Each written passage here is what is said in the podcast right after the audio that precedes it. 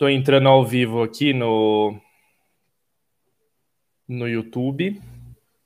Perfeito. Já estamos ao vivo. Agora eu vou só compartilhar minha tela com vocês que estão aqui no Skype.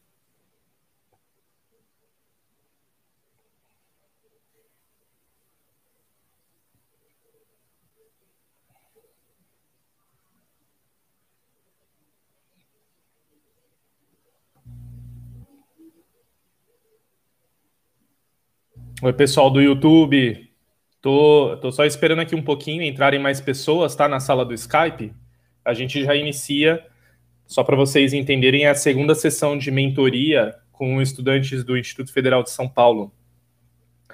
E aí eu tô, tô transmitindo aqui pelo YouTube também para vocês, para quem puder assistir um pedacinho.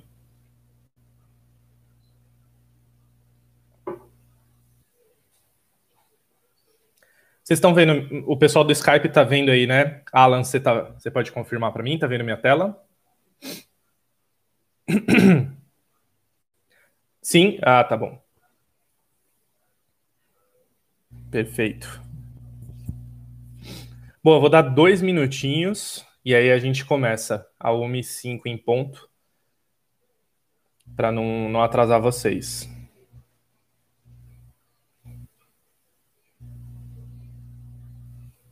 Boa tarde, Rosana.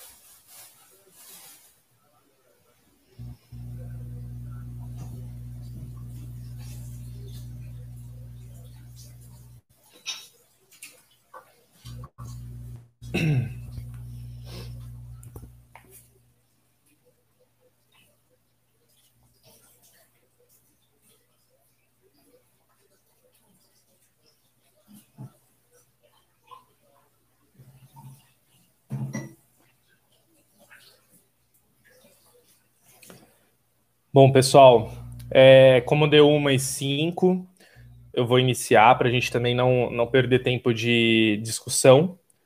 Acho que aí tem algumas pessoas. Oi, Érica, boa tarde. Rosana, estão no YouTube. A gente vai iniciar. Então, eu vou compartilhar minha tela. O pessoal do YouTube não consegue uh, visualizar a minha, o meu PowerPoint. No entanto, vocês conseguem ver, né? Vocês me veem, porque o pessoal do Skype não está me vendo mas vocês conseguem acompanhar o que, que eu tô sobre o que, que eu estou falando.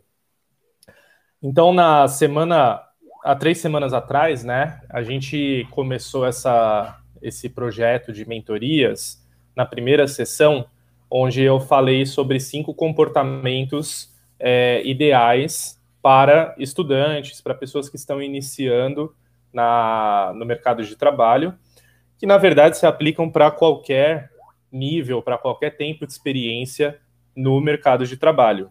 Só que, como vocês estão iniciando, muitas vezes a gente não tem alguém para pegar a gente pela mão ou para ser um, um anjo, para ser um anjo da guarda, né, que a gente chama às vezes dentro da empresa, que recebe uma pessoa que está entrando, para ser um, um buddy, para ser algum companheiro que vai te falar, ó, que vai te dar esses toques, que vai falar, ó, não faz isso, vai por esse caminho. Então, pensando nisso também, eu, eu desenvolvi essas 10 dicas, gravei vídeos que estão lá no meu canal do YouTube e resolvi compartilhar aqui com vocês, porque facilita muito, né? a partir do momento que vocês passam a absorver essas lições, passam a absorver essas ideias, a, a tendência de a, a, carreira de vocês ter sucesso, de ir para frente, fica maior. Então, eu não vou me reapresentar. É, quem não, quem está entrando aqui na segunda sessão, não acompanhou a primeira, não me conhece, o vídeo da primeira sessão está disponível no meu canal do YouTube. Eu vou pedir para vocês assistirem lá, caso vocês queiram conhecer um pouco mais da minha história. E eu vou passar direto para a parte do, dos comportamentos indicados de 6 a 10, certo? Então, deixa eu compartilhar aqui minha tela. E aí, para quem perdeu a primeira sessão também, que quiser assistir a esses cinco primeiros drivers, comportamentos, também estão disponíveis nesse vídeo que está no meu canal no YouTube, da primeira, a primeira parte. Então vamos lá, hoje começar na sexta, uh, na sexta dica. Não se envolver em fofocas e não perder tempo com coisas negativas. É muito comum quando a gente trabalha é, em um ambiente compartilhado com muitas pessoas e hoje a gente já tem mais uh, profissões, mais posições que trabalham home office. Então você acaba tendo menos contato com as pessoas fisicamente. Mesmo assim, é, é inerente ao ser humano é, falar sobre a vida alheia, né? Observar como que se comportam outras pessoas, mas na maior parte das vezes, essas mesmas pessoas não observam como elas mesmas se comportam. Então, o que eu queria deixar aqui de dica para vocês? É, tá muito claro, né? Na frase, acho que eu, eu não preciso me aprofundar tanto nela, mas se envolver em discussões improdutivas sobre o jeito que uma pessoa está vestida, a hora que a pessoa entrou no escritório, que ela saiu, se ela fala muito com o chefe, se ela fala pouco, é um tipo de conversa que não acrescenta nada na sua vida, que não vai fazer nenhuma diferença no seu comportamento profissional, na, na sua produtividade. Então, até pode prejudicar vocês na evolução da carreira. Porque um, um profissional que fica é, com a pecha de ser uh, art, não articulador é uma palavra boa, na verdade, é uma qualidade, mas que é uma pessoa que contamina o ambiente, né, por falar da vida alheia, por uh, prejudicar projetos da empresa, por atrapalhar, uh, por exemplo, ideias que as pessoas têm de melhorar um processo e eles ficam sempre ali colocando ideias negativas, colocando energias negativas em cima daquilo, falando para os outros, né, se eles não concordam com aquilo que está acontecendo. E, e, além de não concordar, eles ficam tentando engajar outras pessoas para que também não concordem. Isso em algum momento, desculpem, em algum momento isso vai se voltar contra o profissional.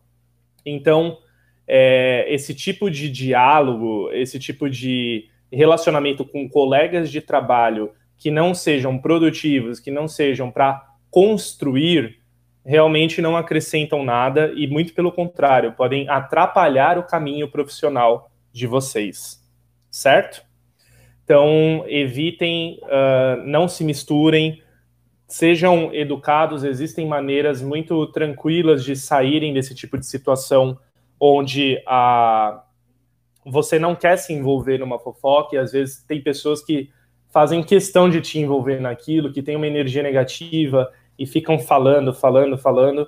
Ah, você tem maneiras educadas de se distanciar dessas pessoas. Você não precisa bater de frente e às vezes ter um comportamento é, brusco que pode fazer com que essa pessoa se volte contra você, que também não é bom. A gente tem que ser estratégico, né? Então, é, procurem se distanciar quando a pessoa começar a falar mal de outra. Só fala que, que sim, uhum, tá bom, nossa, é mesmo. Seja monossilábico, não dê espaço, não alimente, porque de uma, uma certa maneira a pessoa vai acabar percebendo que ela não está agradando e que ela não deve continuar com aquele tipo de uh, diálogo com você.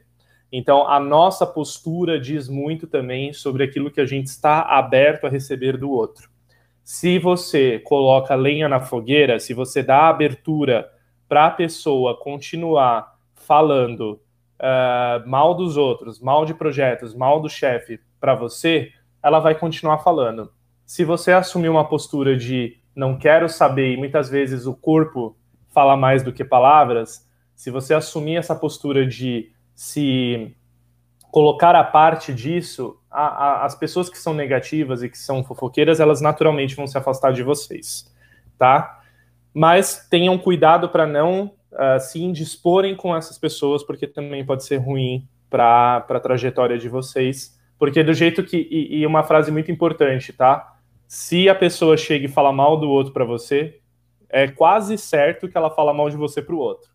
Então, pensem nisso também. Não desconfiem, não sejam inocentes. É, falta malícia para muitas pessoas para identificar esse tipo de pessoa mal intencionada. Eu acho que são pessoas que a gente precisa sim é, apontar e, e, e, exigir uma mudança de postura, porque não dá para ter no ambiente de trabalho, e nem no pessoal, mas no ambiente de trabalho, que é o que a gente está falando aqui, um tipo de comportamento que prejudique a sua aura, prejudique a sua, o seu campo vibracional.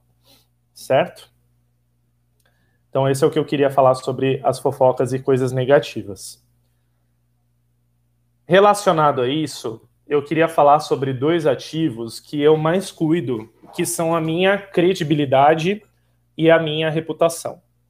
E isso está muito ligado ao item 6, que é o lance das fofocas e coisas negativas. Porque a partir do momento que eu não me envolvo em confusão, em diz que me disse, em rodinha de funcionário que fica reclamando da empresa, rodinha de funcionário que não acrescenta nada, que só fica é, minando mesmo, sabe, as boas iniciativas. Eu espero que todos aqui que estão me ouvindo, se já não forem líderes, alcancem cargos de liderança e, e a perspectiva muda muito quando você se torna um líder. É, não julguem hoje para não serem julgados amanhã. Não atirem pedras hoje nos gestores de vocês para não serem a, a vidraça amanhã que todo mundo que é pedra um dia vira vidraça. Então tenham muito cuidado com isso para vocês não serem um dia morderem a própria língua, é, porque de fato o mundo dá voltas.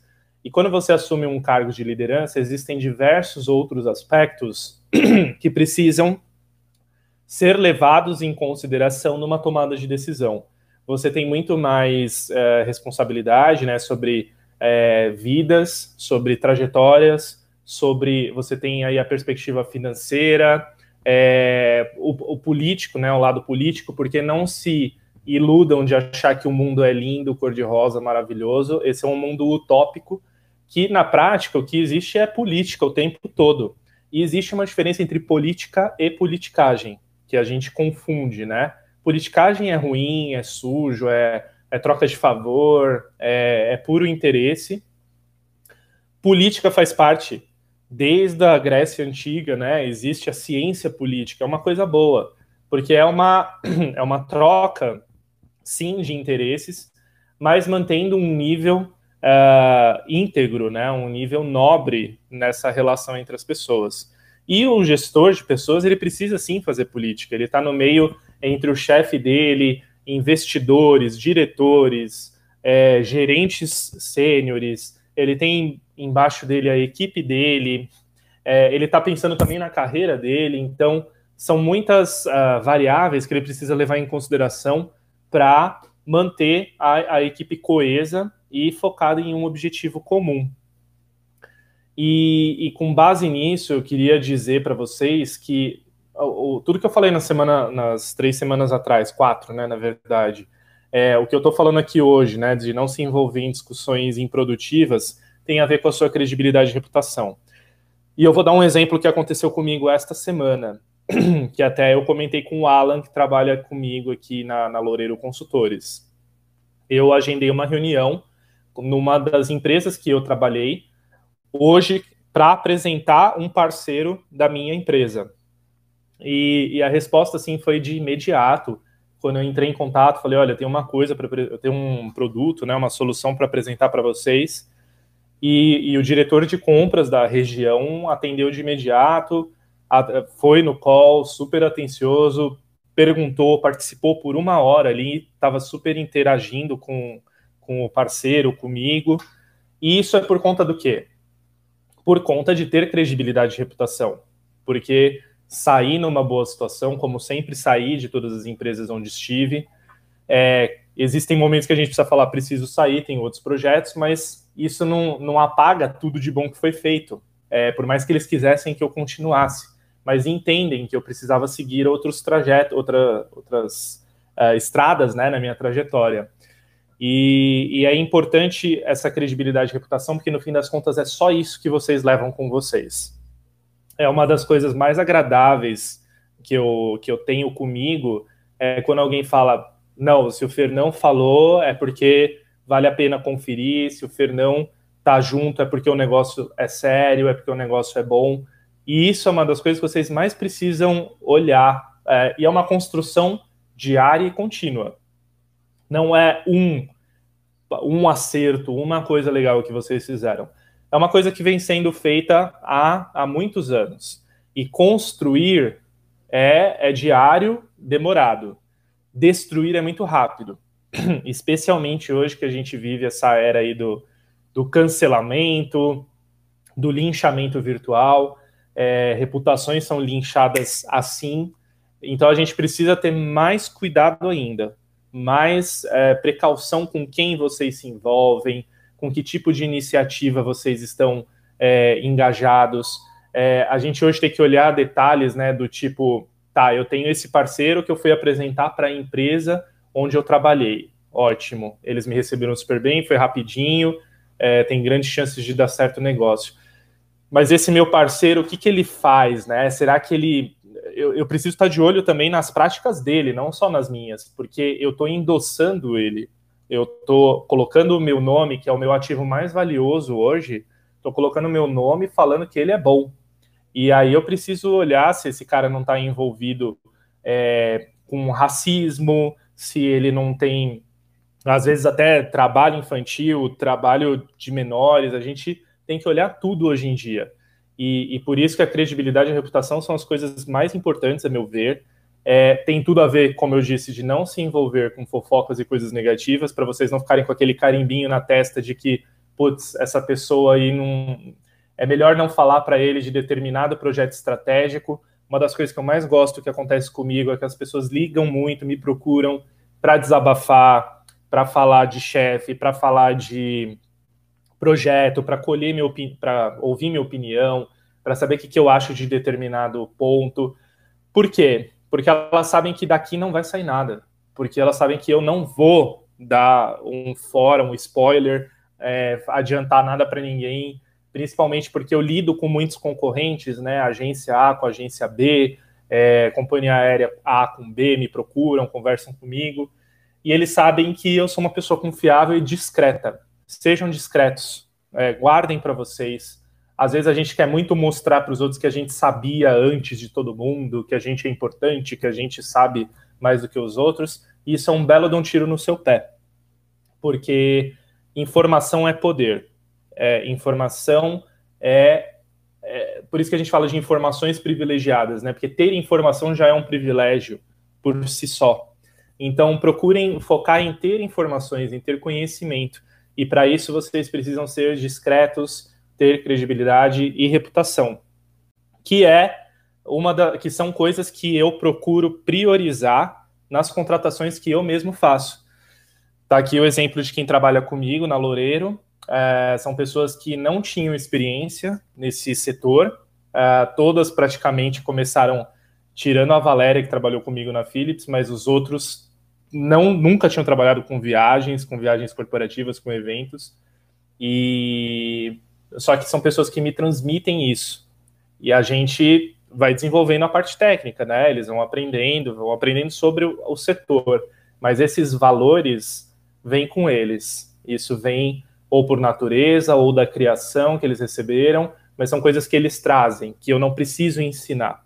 Então, procurem é, focar nisso e cuidem bastante.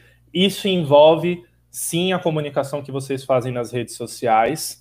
Tomem muito cuidado com posicionamentos é, muito extremos. É, ah, eu sou assim mesmo, a rede social é pessoal, eu escrevo o que eu quiser, eu ponho nude lá se eu quiser realmente ela, ela é sua, você faz o que você quiser. Só que tem uma consequência o fazer o que eu quero. E aí vocês têm que pesar se uh, vocês querem mais ter sucesso na carreira, vocês querem mais poder falar aquilo que vocês querem na rede social. E assumir, arcar com a consequência daquilo, né? Crescer mais ou menos na carreira, ganhar mais ou menos. Saibam que isso tem a ver, não vou esconder de vocês. Os RHs olham para contratar vocês, os seus colegas de trabalho olham se vocês estão colocando coisas muito audaciosas, muito pessoais. Então, tomem muito cuidado com aquilo que vocês também comunicam através das redes sociais de vocês, porque faz parte da credibilidade e reputação. Imaginem que vocês são um produto que estão em uma, em uma prateleira e, e vocês têm o branding pessoal de vocês. Então, o, o branding da, da Érica, o branding do Alan, do João, vocês têm que construir isso diariamente. Se você é, quer ser uma pessoa respeitada, você precisa tomar ações é, condizentes com isso. E, e, determinados posts acabam complicando isso para vocês. É, hoje em dia está muito difícil assumir um posicionamento numa rede social sobre determinados assuntos, né, como política, religião, é, visão de mundo embora seja saudável e deveria acontecer com mais naturalidade, porque eu acho que essas discussões fazem a gente evoluir como sociedade, fazem a gente evoluir como indivíduos, é, mas existe um risco, né, de hoje em dia as pessoas estão tão radicais que elas falam assim, ah, não, você é do lado A, eu não vou fazer negócio com você, eu não vou te contratar. Então vocês têm que pensar nisso, caso queiram ter uma carreira no, no meio corporativo, é, isso é observado. E aqui eu não estou falando se é certo ou se é errado, eu estou aqui passando dicas, passando drivers para vocês do que, que acontece no mundo real do, uh, do mercado de trabalho.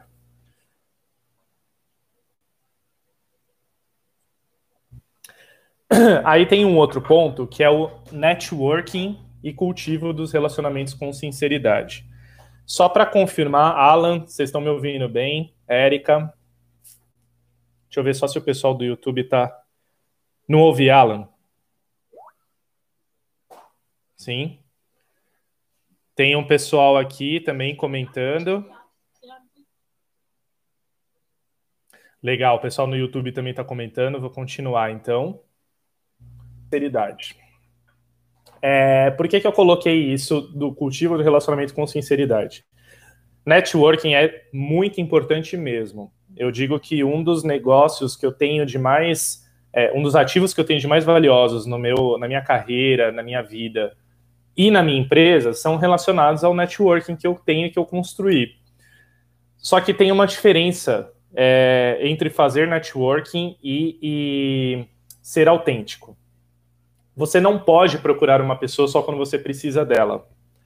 É, construir relacionamentos, e isso vale para a vida pessoal da gente também, principalmente, não, não existe mais essa separação, tá, gente? No mundo, no mercado de trabalho de hoje, não existe mais é, o Fernão na empresa e o Fernão em casa, não. Isso nunca existiu. Só que as pessoas procuravam é, construir esses dois papéis para é, equilibrar, né? O mundo era muito feito de caixinhas. Então a gente vivia nessas caixinhas e hoje essas caixinhas elas saiu tudo, tá todo mundo misturado, todo mundo junto. É, e isso vale também para os nossos relacionamentos profissionais.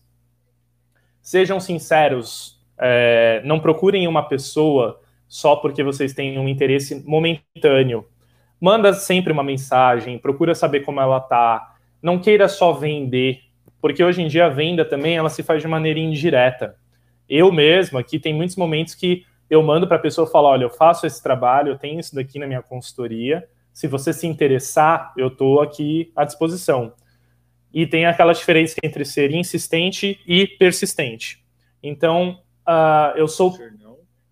Oi? Desculpa te interromper, a sua tela parou de ser compartilhada. Opa, vamos ver.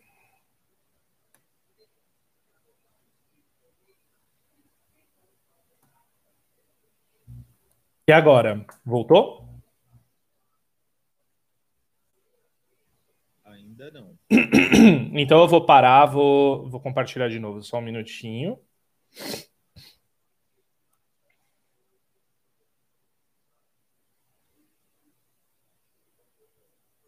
Pessoal do YouTube, só um minutinho, que travou aqui minha tela.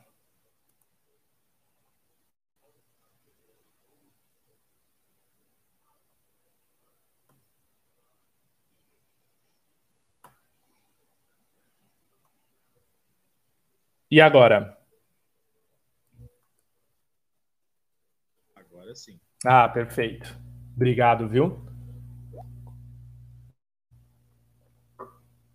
Bom, então voltando, né? É, e aí eu mando para as pessoas, falo, olha, eu tenho tal serviço, tenho tal produto, é, faço tal coisa, mas eu não fico insistindo, eu me coloco à disposição.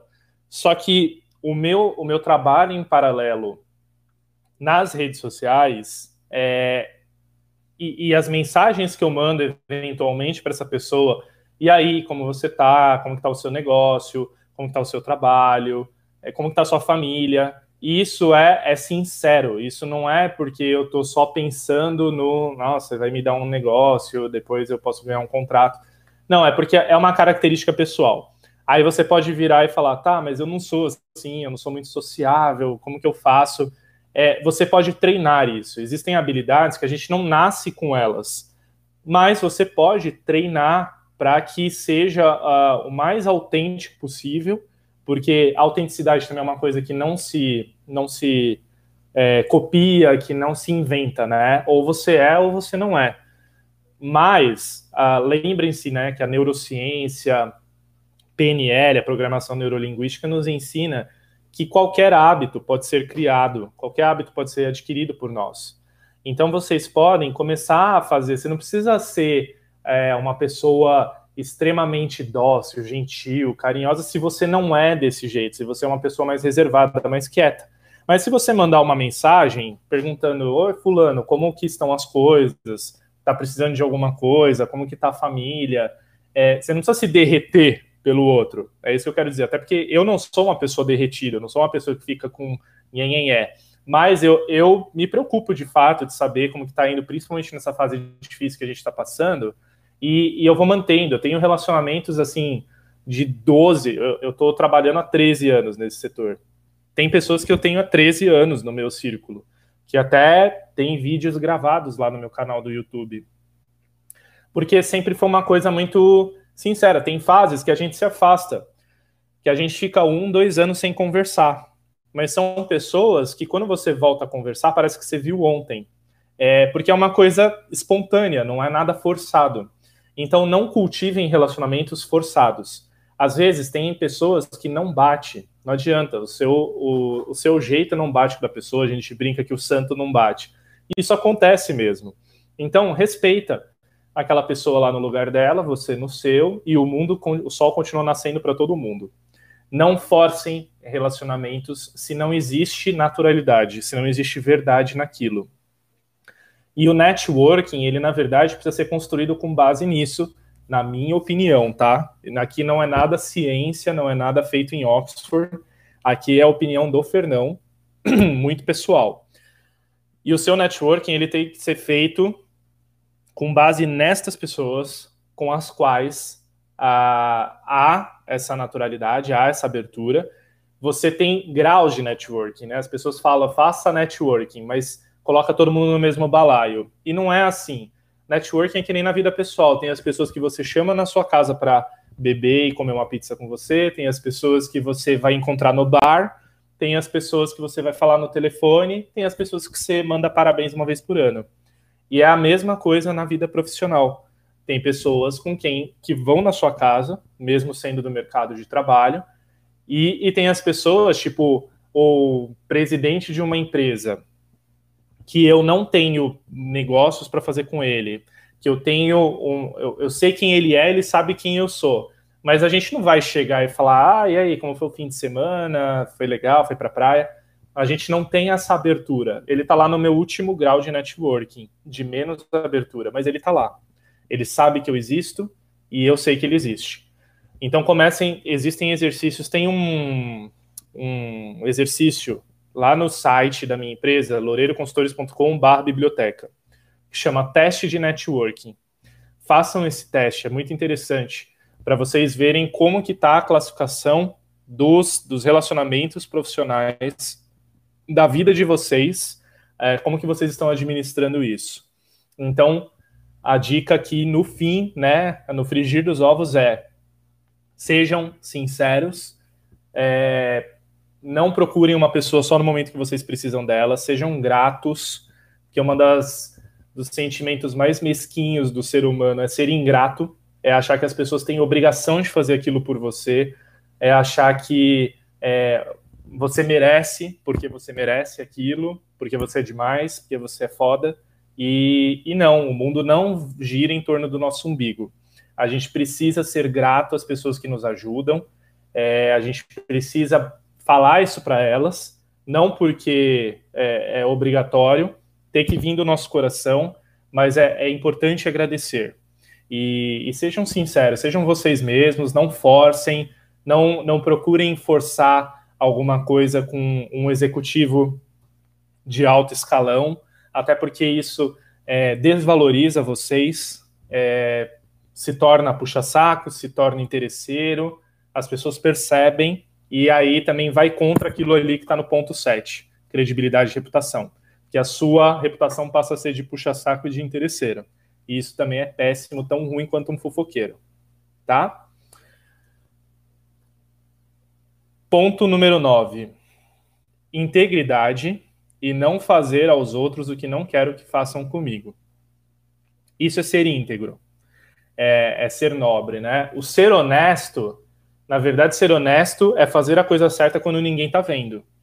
Porque fazer a coisa certa quando você está sendo filmado, quando os outros estão vendo, é fácil.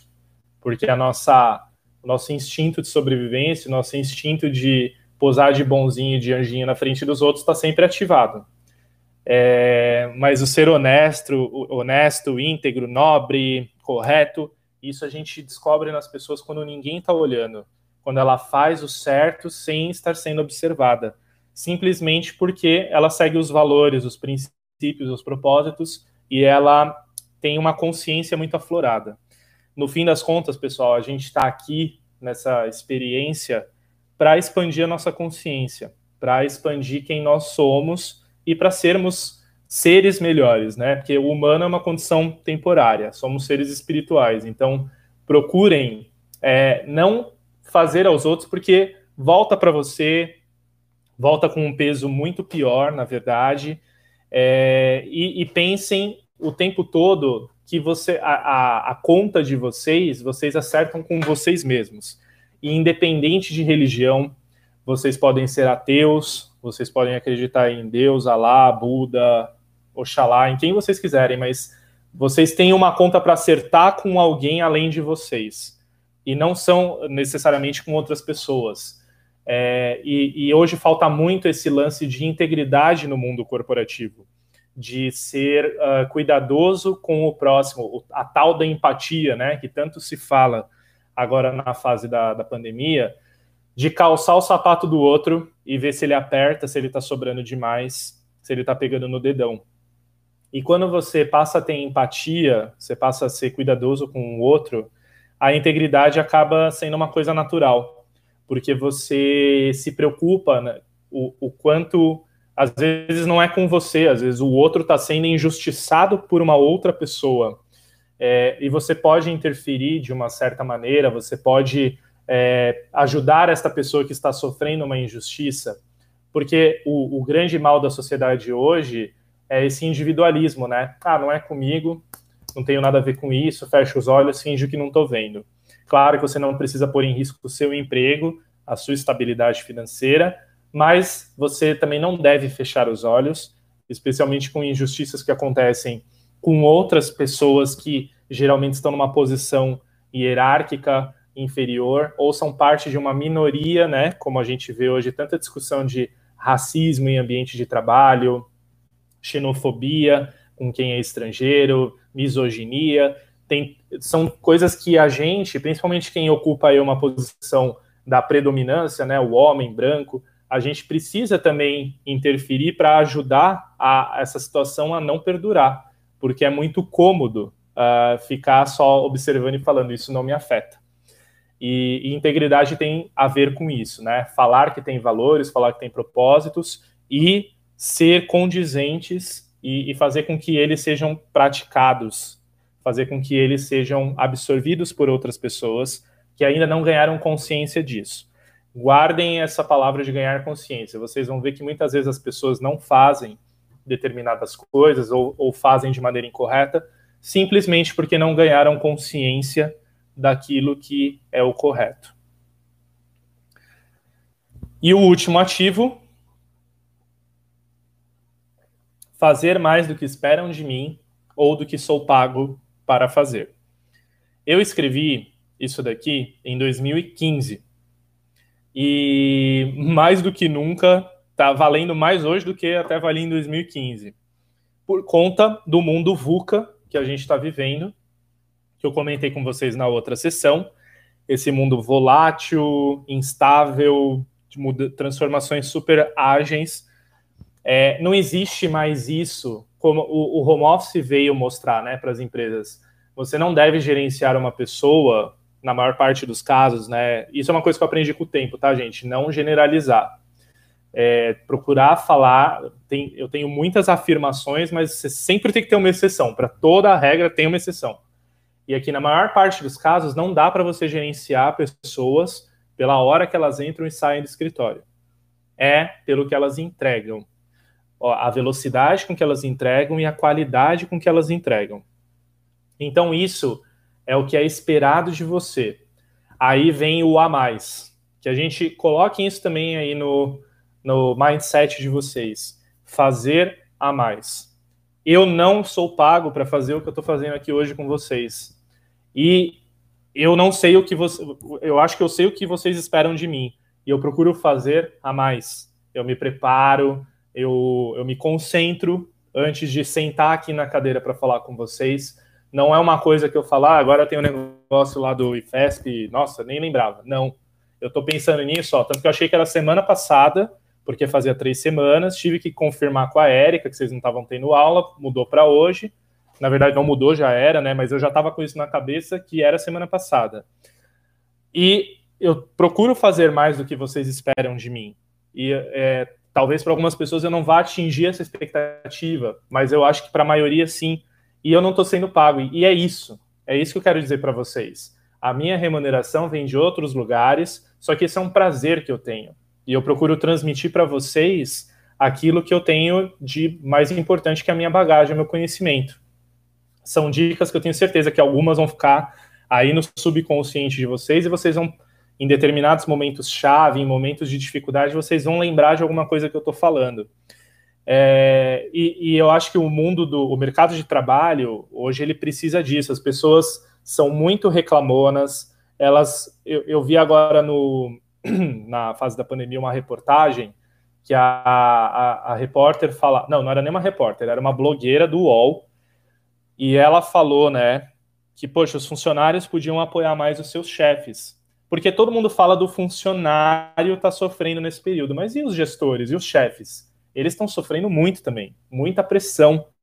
E principalmente quem é empresário, porque precisa garantir entrada de recursos para manter aquela força de trabalho. E, e, o Brasil, infelizmente, tem essa cultura do empresário bicho-papão, empresário que é ruim, sugador, explorador. E tem muito empresário bom aí, tem muito empresário do bem. Que vocês estão vendo, quem assiste o Jornal Nacional vê ali as. Ah, e tem marketing por trás. Claro que marketing, porque ninguém aqui vive no país da Alice das maravilhas. Claro que tem marketing, mas tem muito boa ação, tem dinheiro saindo do bolso para ajudar as pessoas. A gente tem que parar com esse negócio de que empresário é ruim, é interesseiro, sempre faz alguma coisa com segunda intenção. Todos nós, não importa a corrente política, não importa a corrente religiosa, todo ser humano tem uma intenção é, por trás do que faz. E, e é natural isso, porque a gente está sempre procurando sobreviver, a gente está procurando ter uma vida melhor. É que essa intenção não pode ser a única, o único guia, o único driver da pessoa. Ela precisa ser o, o norteador mas tem que vir mais coisa junto para embasar, para sustentar essa intenção. Então, é, apoiem, se vocês estão trabalhando aí, estão de home office, pergunta para o gestor também como ele está. Às vezes ninguém pergunta para o seu chefe, e você, como você está? Você está bem? Você está triste? Você está preocupado? Porque esse cara também está preocupado. É, e é o tipo de coisa que não é esperado de vocês, vai surpreender esse gestor. É, vocês não são pagos para fazer isso, mas vocês estão dando apoio para um outro ser humano, não importa se ele é seu chefe ou não. Ele é um ser humano com emoções, com preocupações, tem a família dele, e, e é isso que eu quero dizer aqui. É parar com esse negócio, ah, não, eu não sou pago para fazer isso, não está no meu job description, eu não fui contratado para isso, eles que se danem. Caramba, veste a camisa da, da onde você está faz valer o máximo daquele momento enquanto você está ali. Aprenda, viva junto com o seu gestor, viva junto com a sua empresa, para você também. Eu tenho, eu garanto para vocês que se hoje eu tenho 32 anos e eu tenho essa trajetória legal que eu tenho, é muito porque eu meti as caras e eu queria ter as experiências, porque eu já queria ser uma pessoa com bagagem com 30 anos. Eu não queria ficar esperando até 40, 45. Eu fui atrás justamente porque quanto mais você passa na pele, você sofre, entre aspas, né? Mas você passa na pele, você apanha, você vive aquilo, na, ninguém te tira vivência, ninguém te tira experiência. E são coisas que hoje me possibilitam estar aqui falando com vocês. Então, vão atrás, não fiquem esperando cair do céu e não fica com esse discurso de que, ah, não, eu não fui pago para fazer isso, eu, eu não recebo para isso, eu não tenho obrigação nenhuma de fazer isso. Isso é muito ruim e, e é, uma, é um limitador da carreira de vocês. E aí eu falei 40 minutos, então estou dentro da programação. Agora eu queria abrir para perguntas e respostas. Para a gente fazer uma coisa interativa. Pessoal do YouTube também, se vocês quiserem me mandando aqui. Tem uns comentários bem legais. Eu acho que o pessoal do Skype está vendo também, né? Que minha tela está tá compartilhada.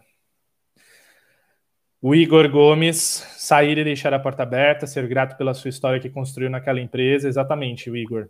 Mesmo que às vezes saia numa condição ruim, Ó, Marcel Frigeira tá aqui. Marcel é um cara que tem um vídeo comigo no canal. É um cara que me conheceu estagiário 2007. É, é disso que eu tava falando de relacionamentos. Humilde, porque tem uma carreira super consolidada e tá aqui assistindo. É, não sei se ele ainda tá, mas isso é bonito. Tem algumas pessoas que, que são humildes, que procuram, sabe? Tem, eu tenho muito menos tempo de estrada que ele, e ele tá aqui me escutando. Uh, excelente dica, empatia também é necessário. Rosana, você falou obrigado por tocar nesse ponto importante. Eu não sei qual ponto especificamente você estava falando, porque eu estava apresentando. Se colocar no lugar do outro. Com certeza tem bons empresários, sem dúvida. A gente tem uma cultura muito paternalista, né, no Brasil. A gente tem uma cultura muito de que empresário é ruim, empresário é mal intencionado, e tem mesmo, tem muitos. A gente viu aí na Lava Jato, né, não foi só político que fez coisa errada, a gente viu muito empresário fazendo coisa errada também. É... Mas tem muitos empresários bons, de boas intenções. Marcel tá aqui ainda. Ah, tá, a Rosana tá falando. Entender que o voluntariado é tão importante quanto seu emprego.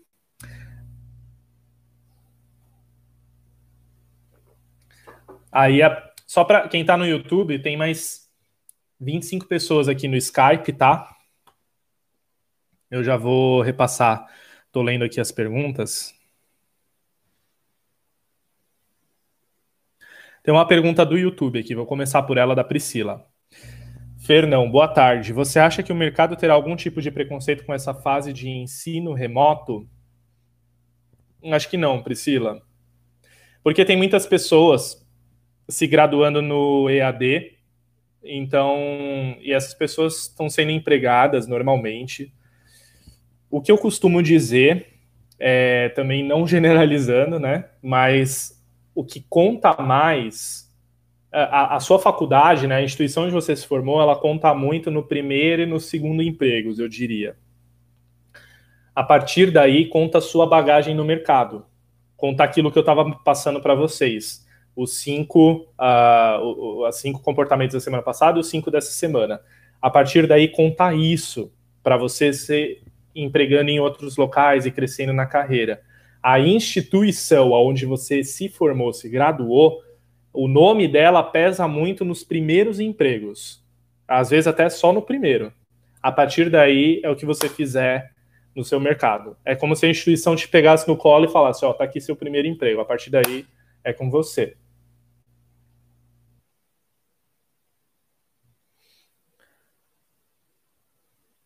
Marcel, muito orgulho de fazermos parte da trajetória um do outro, com certeza.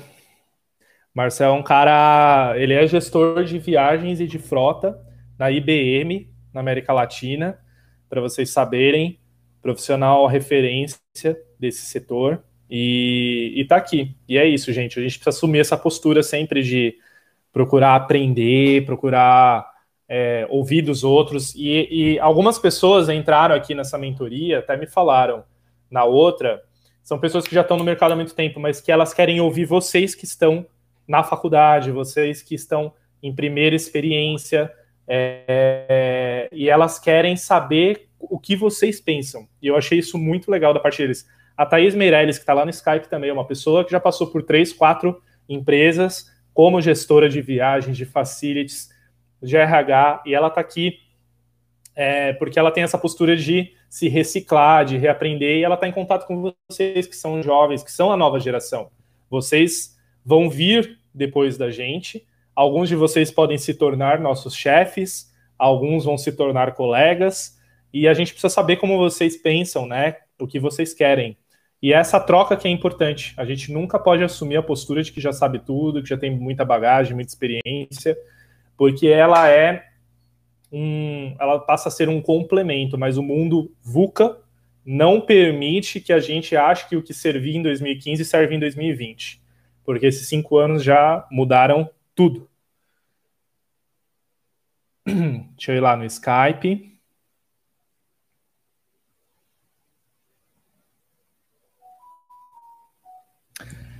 É, a Érica comentou aqui, né? Acredito que a hospitalidade e acolhimento são importantes virtudes que desenvolvemos na formação em turismo. Sem dúvida, Érica. É isso mesmo. Eu, uma das coisas que eu mais gosto, e, e estudem bastante isso no, nas matérias de hospitalidade, de hotelaria, uma das coisas que eu mais admiro no pessoal da hotelaria é isso. É essa, essa receptividade calorosa, esse cuidado com detalhes que eles têm. Procurem sempre ser assim porque falta falta isso no mundo. Ser bom não é ser bobo, então não estou falando aqui para ser bobo na mão dos outros, muito pelo contrário. A gente tem que ser bondoso, tem que ser respeitoso, mas também tem que pôr as pessoas no lugar delas às vezes. E uma coisa não isenta a outra. Fernão? Oi. É a Laura, tudo bem? Tudo e você, Laura? Eu tenho uma pergunta. Pode falar. É, para uma, você é bastante fechado. Para uma pessoa que é ao contrário de você, como que faz para ser mais sucinto? É um bom ponto, Laura. Bom ponto. Porque bom senso é uma coisa difícil de ensinar, né? Aí a gente precisa desenvolver um feeling muito bom para não uh, ultrapassar o limite. Então, uh, ser sucinto requer que você escreva muito, que você leia muito para aprender a sintetizar mais a sua fala, o, o jeito com que você se posiciona junto às pessoas. Tem um exercício muito interessante que eu gosto de fazer com algumas pessoas que fazem mentoria comigo ou coaching às vezes, que é a pessoa escreve um e-mail desse tamanho, com cinco parágrafos, e eu ajudo ela a reduzir para dois. Por quê? A, as pessoas têm que ser mais objetivas, principalmente hoje em dia, numa comunicação escrita, você, para aumentar a chance do seu interlocutor entender o que você está falando, você tem que ter uma comunicação mais objetiva e direta ao ponto. Então, é treino. Você precisa treinar. Você precisa começar a prestar atenção em você mesmo. Porque a pessoa, quando ela fala muito, é porque ela não percebe, ela não presta atenção nela mesma. Ela tá tão ansiosa por falar tudo que ela sente, tudo que ela quer, que ela não presta atenção se ela tá incomodando o outro. É, porque tudo que é demais, né, seja pouco ou muito, mas o que não tem equilíbrio incomoda. E aí, quando você exagera na sua comunicação, fala demais, dá muito rodeio, não consegue entregar a mensagem que você quer entregar, isso é um complicador para você sim. Minha sugestão é muito treino, prestar atenção em você falando e procurar escrever e depois reescrever um texto é, sintetizando aquilo que você estava, aquilo que você pretende passar. Você tem que responder algumas perguntas. Então é o que, quando, como, onde e por quê. São as cinco perguntas básicas que você precisa responder em qualquer comunicação que você vá fazer com o um outro, especialmente no mercado de trabalho. Ah, entendi.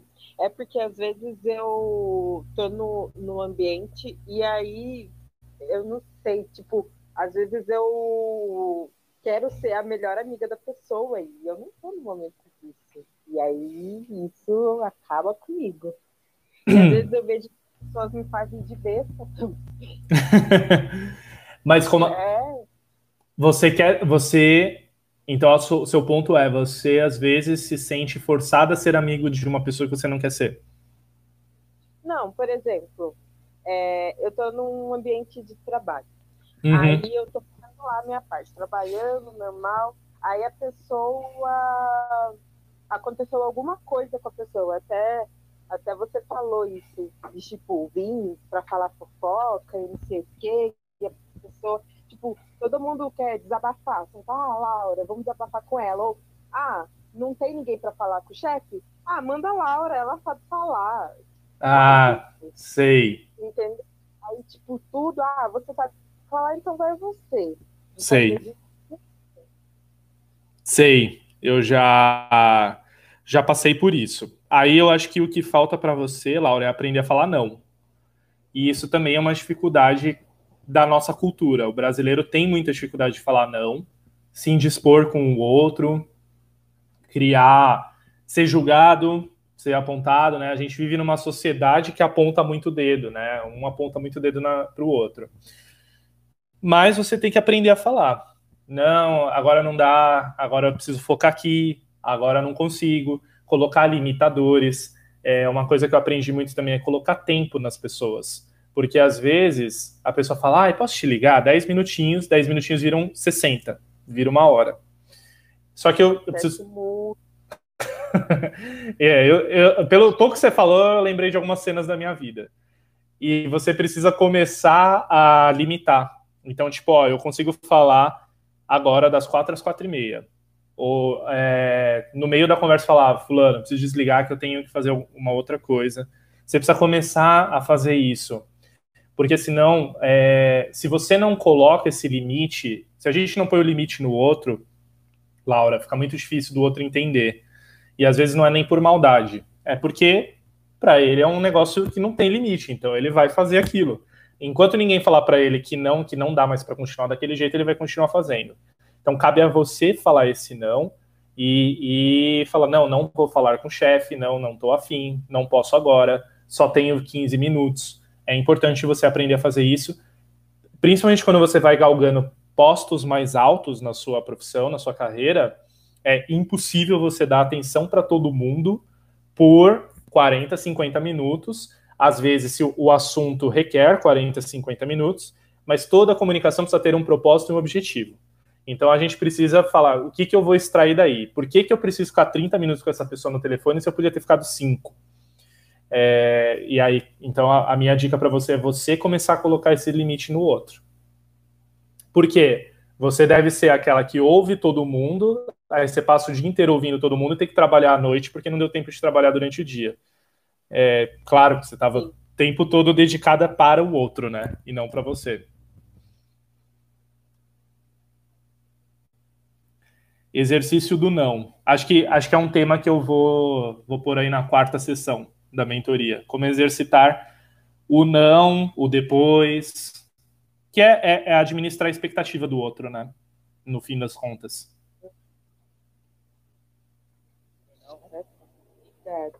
Imagina. Oi, Alan. Tá me ouvindo? Tô. Não, você pode ligar sua câmera aí do Skype para responder o pessoal? Não dá, Alan, porque eu estou transmitindo no YouTube. Ah, verdade. Se eu só consigo ligar a câmera num lugar. Entendi. É...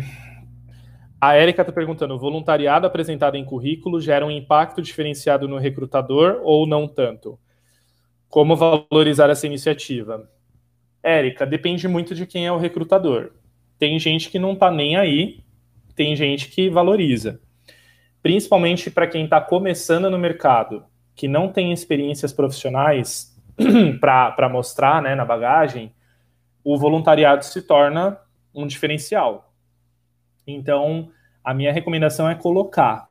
Não importa quem vai estar do outro lado da mesa, é uma coisa que você faz, mas assim, tem que colocar uma coisa genuína, ter como comprovar, para não ser que nem o ministro lá da educação, que começou pós-doutor, terminou graduado, você tem que saber, conseguir comprovar o que você faz. Porque senão você fala, ah, eu faço voluntariado no, no teto lá, eu ajudo a construir casas para o pessoal vulnerável.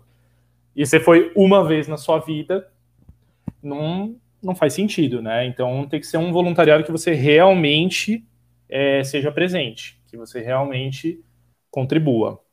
E pode ser com dinheiro, tá? Não, não tem problema.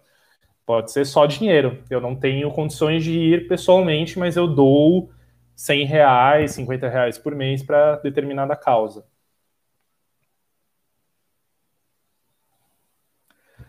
Deixa eu ver aqui no YouTube. Fernão. Oi, oi, João? Oi, isso. Tem uma pergunta para você. É... Vendo agora que o cenário diante da pandemia, né, na questão do mercado de trabalho, é, a gente está tendo mudanças muito aceleradas, né, como por exemplo a questão de home office, que já era uma tendência, mas a pandemia a, a, é, adiantou, né, é, é, esse abraço a essa tendência. É, e você colocou aqui algumas, alguma, alguns pontos que a gente tem que uh, ter como postura, tal, mas eu queria saber, é, na sua opinião, é, além do que a gente já tinha noção de soft skills, de competências comportamentais uh, no mercado de trabalho, que já são, entre aspas, básicas, o que, que você acha que a gente tem que se preocupar uh, para os próximos, uh, próximos tempos, né? Assim, não só no, no, no nesse, durante a pandemia, mas no pós-pandemia também. Você acha que existe algum tipo de uh, soft skills ou habilidade comportamental que a gente tenha que dar uma atenção maior uh, por conta dessa mudança, essa mudança de comportamento que, que a sociedade está é, sendo imposta? Uhum. Eu acho que é uma pergunta muito boa, João. Além dos soft skills, eu vou falar um skill muito importante, que é vontade de trabalhar. Por quê? A meu ver, a gente vai passar por uma, de fato, uma reconstrução do setor de turismo, hotelaria e eventos no Brasil. Porque praticamente está zerando e tá, tá todo mundo fazendo aqui, assim, ó, retraindo e a gente vai depois ter que expandir de novo. E aí é uma chance de reconstruir um turismo mais profissional, mais sério. Não vou dizer humano, porque acho que já é humano, mas mais estruturado, com mais oportunidades para as pessoas. Então, quem tiver gás, quem tiver energia, vontade, vai ser o momento. Eu vejo assim cenário de terra arrasada agora, tipo aquele, aqueles filmes americanos que chegou a nave lá, o Independence Day, destruiu tudo, e a gente é o Covid, e a gente vai reconstruir toda a cidade de Nova York, a gente vai reconstruir tudo, porque ainda não acabou. E já tá ruim agora. A, a, infelizmente, a perspectiva para os próximos meses não é boa. Então a gente vai ter uma oportunidade brilhante mais para frente de fazer esse setor recomeçar, reflorescer. E aí só vai conseguir quem tiver muito pique, muito gás, muita vontade de trabalhar, fazer uma coisa diferente, fazer uma coisa nova. Então, acho que esse vai ser o skill mais importante. Então, quem está fazendo aí a faculdade, não desista agora, porque não é inteligente desistir agora. Vocês vão, vocês têm que aproveitar esse momento de baixa, justamente para se preparar, qualificar. Vocês vão sair com um diploma na mão na hora que o mercado vai estar precisando de vocês. Porque nesse meio tempo, muita gente vai ter mudado de área, vai ter ido empreender em outras coisas, porque precisa sobreviver, precisa ganhar dinheiro. E essas pessoas não vão conseguir voltar para o turismo ou não vão querer voltar. E aí vocês vão estar numa posição competitiva muito mais interessante. É, então eu acho que o principal agora é ter paciência, resiliência e mais para frente muito gás e muita vontade de trabalhar e crescer. Respondi sua pergunta? Certo. Sim, respondeu sim. Eu só, talvez, você respondendo, eu pensei aqui também que é, eu acho que, querendo ou não, a competitividade vai ser muito maior. Uhum. Por conta de que, é, querendo ou não, vai ter muito mais uh, pessoas disponíveis no mercado. E eu acho que também um, um ponto que seria interessante, é, inclusive outros professores já vêm comentando também, é a questão de se destacar, procurar se destacar de alguma forma, né? E, então, por exemplo, com um, uma mentoria dessa, currículo, uh, ou algum tipo de um curso um pouco mais diferente, é uma forma de também conseguir ou buscar algum tipo de destaque, né? Porque querendo ou não, é, a competitividade é, já está muito grande, né? A gente vê porque a pandemia querendo ou não tirou muitas vagas de emprego e, e agora a gente tem menos vagas sendo ofertadas e tem muito mais gente uh, buscando uma recolocação. Então, eu acredito também vejo que a questão de procurar se destacar de diversas formas é uma forma também que possa ajudar uh, nessa questão uh, no, no pós-pandemia, vamos dizer assim, né? ou durante ela também. Sim, sim, é verdade. É, mas agora, agora realmente está um cenário de 10 para 1, né? Está um cenário de 10 pessoas para uma vaga, até mais pessoas. Mas é, é temporário, João. É temporário e claro que não é o temporário que a gente queria, tipo um, dois meses. Eu vejo aí pelo menos um ano. Mas quando a gente olhar para trás, em 2028, 2029, a gente isso vai ter passado. É, há muitos anos, inclusive, vai ter passado. E a gente vai estar com um mercado muito mais eu, eu espero, né, muito mais maduro, muito mais profissional, a gente vai ter uma chance única de reconstruir esse setor, de racionalizar, tornar ele mais rentável, mais inteligente, distribuir. O turismo hoje é uma área que ele concentra a riqueza, assim como o Brasil, né? Ele concentra a riqueza das empresas na mão de poucos empresários. E a gente vai, a gente vai conseguir talvez disseminar isso um pouco. Então, tem meia dúzia de operadora, meia dúzia de consolidadora, é, umas poucas TMCs, sempre na mão de, de poucas famílias. E a gente vai conseguir ter mais empresários ganhando dinheiro e gerando renda e distribuindo essa renda para outros profissionais.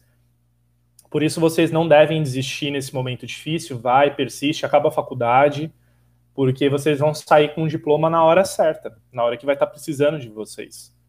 Com conhecimento para desenvolver um destino, para fazer um plano diretor, fazer um plano estratégico de turismo para um cluster, para uma cidade, para um equipamento, os parques aquáticos, os resorts, o, todo mundo vai estar precisando de profissionais inteligentes, profissionais preparados, qualificados, que gerem negócios para esses locais. O Roberto Guimarães colocou aqui no YouTube um ponto importante. Eu não sei se é o Roberto que eu estou pensando, que trabalhou comigo na Grega. Acho que é. Ótimo ponto do saber falar não. Não, pre não preocupe-se em agradar a todos. Ótimo, perfeito, é isso mesmo. Porque a gente, como eu falei, é da nossa cultura, né? Querer agradar todo mundo, querer estar tá bem com todo mundo. É... E é humanamente impossível. Tirem isso da cabeça de vocês, faz mal derruba a autoestima, derruba a, a autoconfiança de vocês. Querer agradar todo mundo é inviável e desnecessário. Então, falar não, como eu respondi para Laura, é fundamental para uma boa saúde mental. Falar não é saber manter o foco e, e, não, e não é o que você fala, é como você fala. Uma coisa é você fala, não, não vou fazer e dá um soco na mesa. A outra é você falar, então, não dá para eu fazer porque eu tenho outras prioridades. E você falar quais são as suas prioridades não é um problema. Hoje a minha prioridade ah, é o Betão mesmo. Que bom que você entrou, Betão. É, a minha prioridade é focar no meu negócio corporativo. Então, eu tive que falar não para outras oportunidades. E, e, faz parte. Tem pessoas que entendem, tem pessoas que não entendem. Eu lamento se alguém não entender, mas com o tempo também acaba que as pessoas é, absorvem isso. A Priscila perguntou aqui no YouTube: no caso de um trabalho voluntário, uma instituição religiosa, você acha que fica ruim mencionar? Também depende do recrutador, Priscila, porque pessoas preconceituosas existem em qualquer lugar, né? Então, eu acho que você deve mencionar no currículo escrito o trabalho voluntário que você, que você executa, a frequência, há quanto tempo você faz, e pessoalmente você percebe se a pessoa é ou não é preconceituosa e o grau de abertura que você pode ter. Ah, mas eles têm que me aceitar, eu sou um bandista, eu sou budista, eu sou evangélico. É, nem todo mundo aceita. E às vezes você precisa saber lidar com isso, também pensando no seu, na sua carreira e no sucesso da sua entrevista. Então, põe no currículo sem abrir aonde é. Se ele te perguntar pessoalmente, você explica que é numa instituição religiosa se ele perguntar que tipo de instituição religiosa, você sente se é uma pessoa com maturidade para você falar, se é no salão das testemunhas de Jeová, na igreja católica, não importa. Aí coloca essa informação pessoalmente falada. É, Loureiro. Oi. É, um, um, complemento a respeito desse, dessa questão de voluntariado. É, eu já tive a oportunidade de participar de um projeto e eu lembro que eu fui numa ONG é, que eu trabalhei e a diretora dessa ONG, ela deu uma sugestão né, logo no primeiro dia, né, que a gente foi fazer os trabalhos, que é encarar o trabalho voluntário também, organizar ele como um projeto, com início, meio e fim. É, uhum. É, porque é, isso ajuda você não só a organizar a sua agenda num, num, num determinado período, mas também te ajuda a, é, a não se acomodar porque ela dizia isso porque tinha pessoas que às vezes é, ficavam né, se dedicavam muito ao voluntariado e às vezes acabavam deixando de lado outras áreas, né, sejam pessoais ou profissionais, e que mereciam uma certa atenção também. É. Né? Então, é uma sugestão é talvez encarar o, o projeto voluntário como, é, como, como, um projeto mesmo, né, com início e fim, porque você é, é, isso é, se apresenta como uma meta alcançada. Né? Então, Sim. você consegue colocar no seu, no seu currículo ali, olha, eu participei de tal projeto, entreguei, uh, fiquei, sei lá, uns seis meses, um ano, porque é, muitas vezes a gente não consegue se dedicar exclusivamente a um projeto voluntariado, né? A gente precisa de uma, de uma atividade remunerada. Sim. Né? Então, encarar o projeto voluntário como é, é, esse serviço voluntariado, né, como um projeto, seja uma boa também. Sim, é verdade. Concordo com você, João. Tratar tudo na vida, né? Se a gente tratar com método, com uma metodologia, um projeto, tende a dar mais certo, né? A, a ter mais sucesso. Concordo com você. Até o voluntariado é uma boa de ter esse tipo de olhar mesmo. Tem um comentário aqui do Natan, que aliás eu preciso fazer porque na outra eu esqueci de responder a pergunta do Natan. Respondi de todo mundo menos a dele. E eu até nem lembro a pergunta, Natan. Se você quiser repetir, eu, eu respondo aqui com todo gosto. Que ele fala assim: é muito importante tomarmos atitudes por vontade própria, como o exemplo da relação com os nossos gestores. Mas vejo também que muitas empresas não possuem aberturas para essas situações, até mesmo por questões culturais vejo que essa mudança cultural vem acontecendo aos poucos, principalmente em startups, trazendo um benefício mútuo para ambos os lados. É verdade, Natan, você tem toda a razão.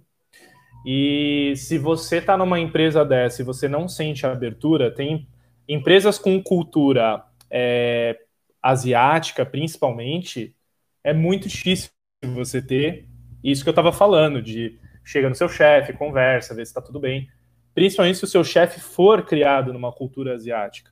É quase impossível, não existe esse tipo de abertura.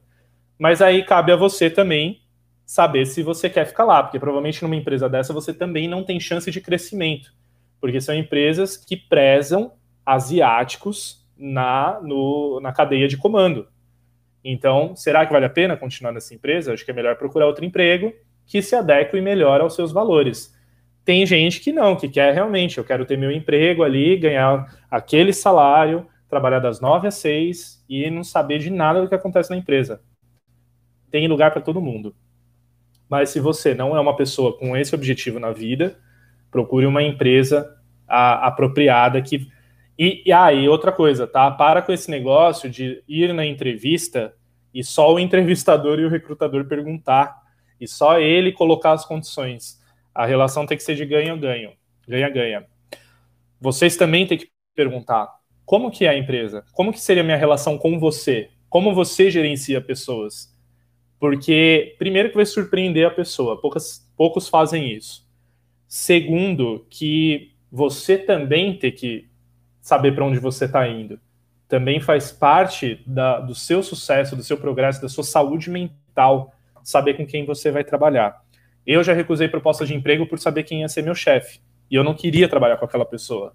Principalmente como chefe, não ia dar certo nenhum mês. Então, perguntem mais. Não é uma relação de estou te fazendo um favor de te contratar.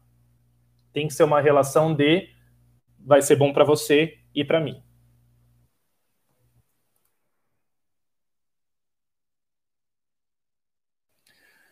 A Stephanie colocou aqui: o voluntariado é importante demais, tanto para agregar no currículo quanto para nos ensinar a ser mais humanos. Existem muitas ONGs precisando de voluntários, falta o pessoal querer. Verdade. O problema é que o voluntariado não gera salário e hoje o pessoal só busca por isso. Também é verdade. Se eu não vou, se eu não vou ganhar para fazer, eu não vou fazer. Entra na questão que você falou de as pessoas serem ou não pagas para fazer as coisas.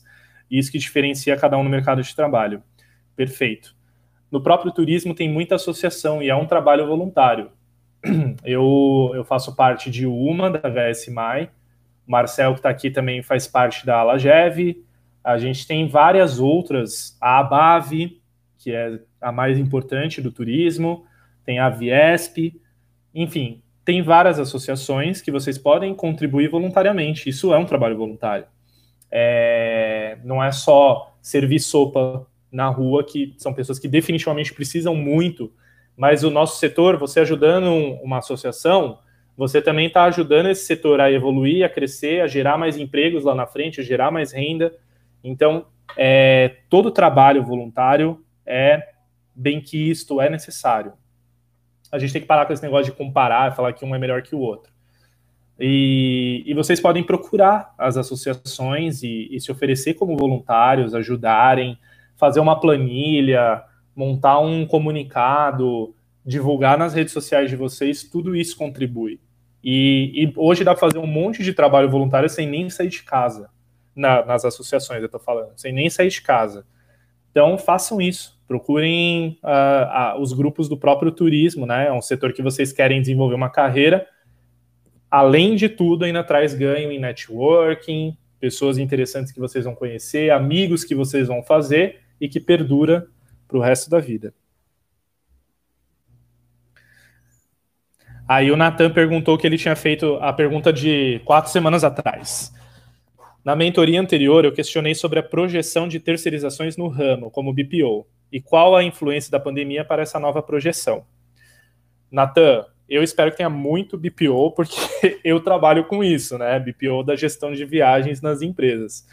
Eu espero que tenha muito mas acho que ainda está parado. As empresas consideram a possibilidade, tanto os clientes corporativos, no caso de terceirizar para minha empresa ou para uma outra empresa, consideram, como as agências, os hotéis. Os hotéis já terceirizam bastante coisa, né? Restaurante, estacionamento, já bastante terceirizado. Você trabalha numa companhia, para uma companhia aérea, num, num setor de finanças terceirizado eu acho que vai acontecer bastante. A cultura do brasileiro ainda é de olhar meio torto assim para o terceiro. Hum, eu prefiro alguém de dentro de casa. Rola uma desconfiança, mas aos poucos isso vai sendo mudado, né? Porque as matrizes fazem muito na Europa, nos Estados Unidos, ah, na, na Austrália, mas ainda é uma coisa que tá, tá ali a, a, ponto de explodir, sabe? Aquela bolha, a qualquer momento vai explodir, vai ter BPO, falando no nosso setor, tá? No turismo. Nos outros setores isso acontece com frequência. TI, por exemplo, é uma área que tem muitos contratos de terceirização. A Accenture é uma grande consultoria mundial e eles estão presentes, a própria IBM, que está aqui também, né, o Marcel, eles são empresas que já fazem BPO há muitos anos. Os clientes contratam eles, terceiriza a área de negociação, de segurança de redes, várias coisas terceiriza para eles. Falando do turismo, eu acho que deve acontecer nos próximos cinco anos com maior é, frequência, mas ainda não é muito comum, não.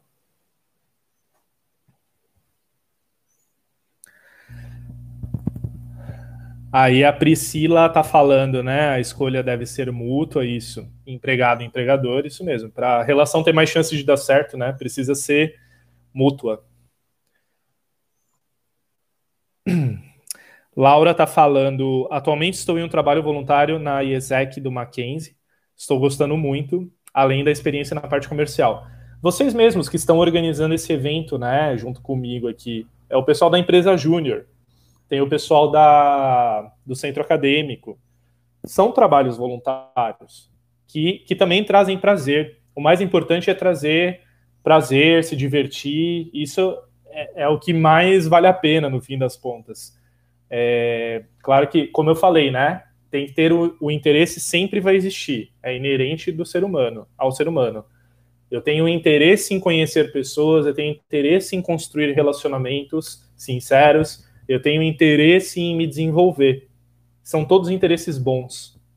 E além disso, eu ainda vou me divertir, vou dar risada, vou tomar uma na sexta-feira à tarde com o pessoal.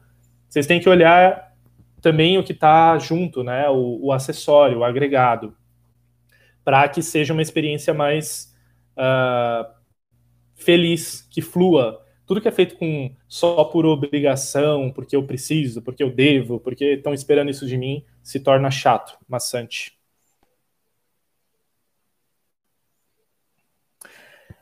Pessoal, mais perguntas? Eu tenho mais 40 minutos aqui reservados para vocês. Pessoal do YouTube também, tiver alguma colocação.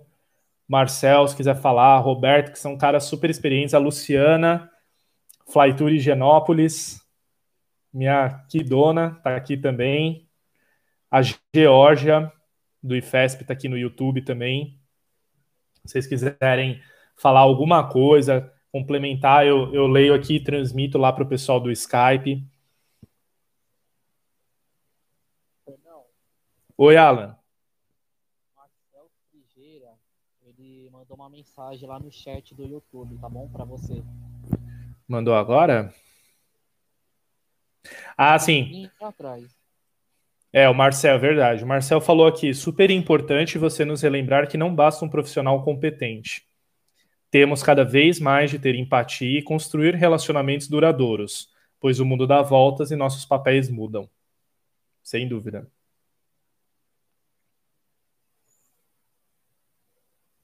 O Igor comentou: ganhar experiência também. Estou adorando trabalhar como voluntário na IFTour, que é a empresa júnior do IFESP. Cada dia um aprendizado e ganhando uma rede de contatos, sem dúvida. Sem dúvida, o Igor. Uma, um dos motivos também de eu querer ter essa iniciativa aqui com vocês é que a gente é, percebe que vocês chegam muito. É, deixa eu ver qual a palavra que eu vou usar. Inocentes Vou usar essa palavra. Chegam muito inocentes, né? Cruz, que é normal a gente chegar cru num lugar porque ainda não teve experiência.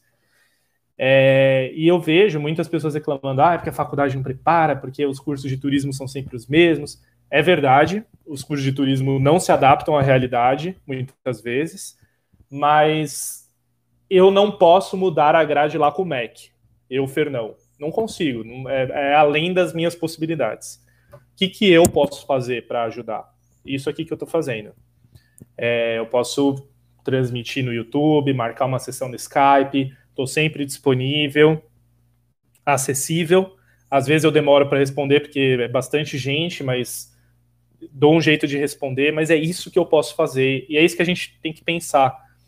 Tem coisas que estão fora do nosso controle, estão fora da nossa possibilidade. Então, como eu posso fazer para minimizar o problema. Eu talvez não consiga resolver, mas eu tenho aqui, nesse momento, 40 pessoas que estão me ouvindo, na, na outra sessão também, não sei quantas vão ter nas outras, mas estou procurando fazer minha parte, é isso que a gente precisa pensar.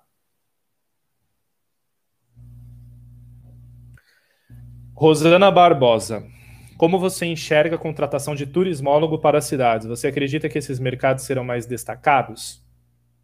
Rosana, isso depende muito de quem o brasileiro vai votar na eleição municipal de 2020. Por quê? Porque quem escolhe o secretário municipal do turismo, o presidente da empresa de turismo local é o prefeito. Se é um prefeito tradicional de uma família que domina a cidade, de uma rede de políticos que estão sempre lá, ele não vai escolher um turismólogo, porque ele precisa agradar a base de aliados, ele precisa agradar a prima, o tio, o cunhado, e, e o turismo é sempre aquele, ah, põe lá no turismo porque não precisa fazer nada mesmo e põe o cara lá para ele ganhar um salário e ser diretor de alguma coisa. Essa é a verdade, é assim que funciona. Então a gente precisa votar em pessoas melhores para serem chefes do executivo e no legislativo, que a gente só fala do executivo. Mas o legislativo também precisa ser melhor. Conforme o brasileiro for elegendo pessoas melhores, mais profissionais, mais antenadas, que enxerguem o potencial do turismo é, verdadeiro, a gente pode ter turismólogos atuando nessa parte de, de gestão de destino, planejamento turístico, plano diretor. Eu não tenho dúvida que isso vai acontecer mas a gente precisa votar melhor. Pode ser que não seja um secretário de turismo, mas pode ser o diretor da, do, do setor de turismo da prefeitura, pode ser um analista. Eu acho que sim, os turismólogos vão ter mais espaço, mas precisa de tempo e a gente mostrar o valor né, da, nossa, da nossa área.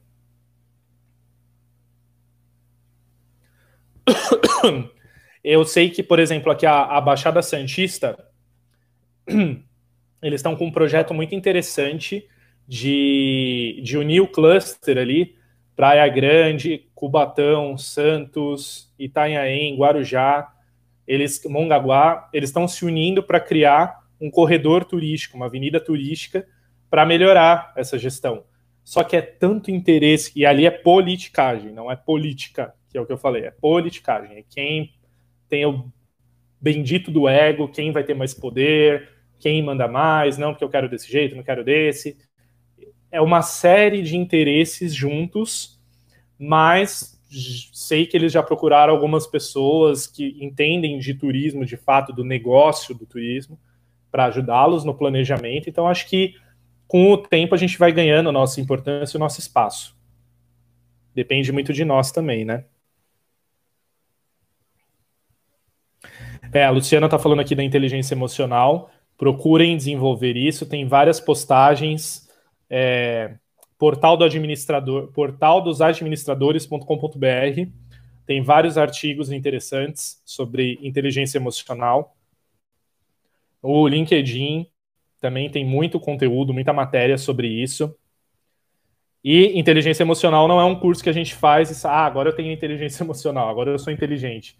Não, também é dia a dia, uma coisa que a gente não pode descuidar Jamais.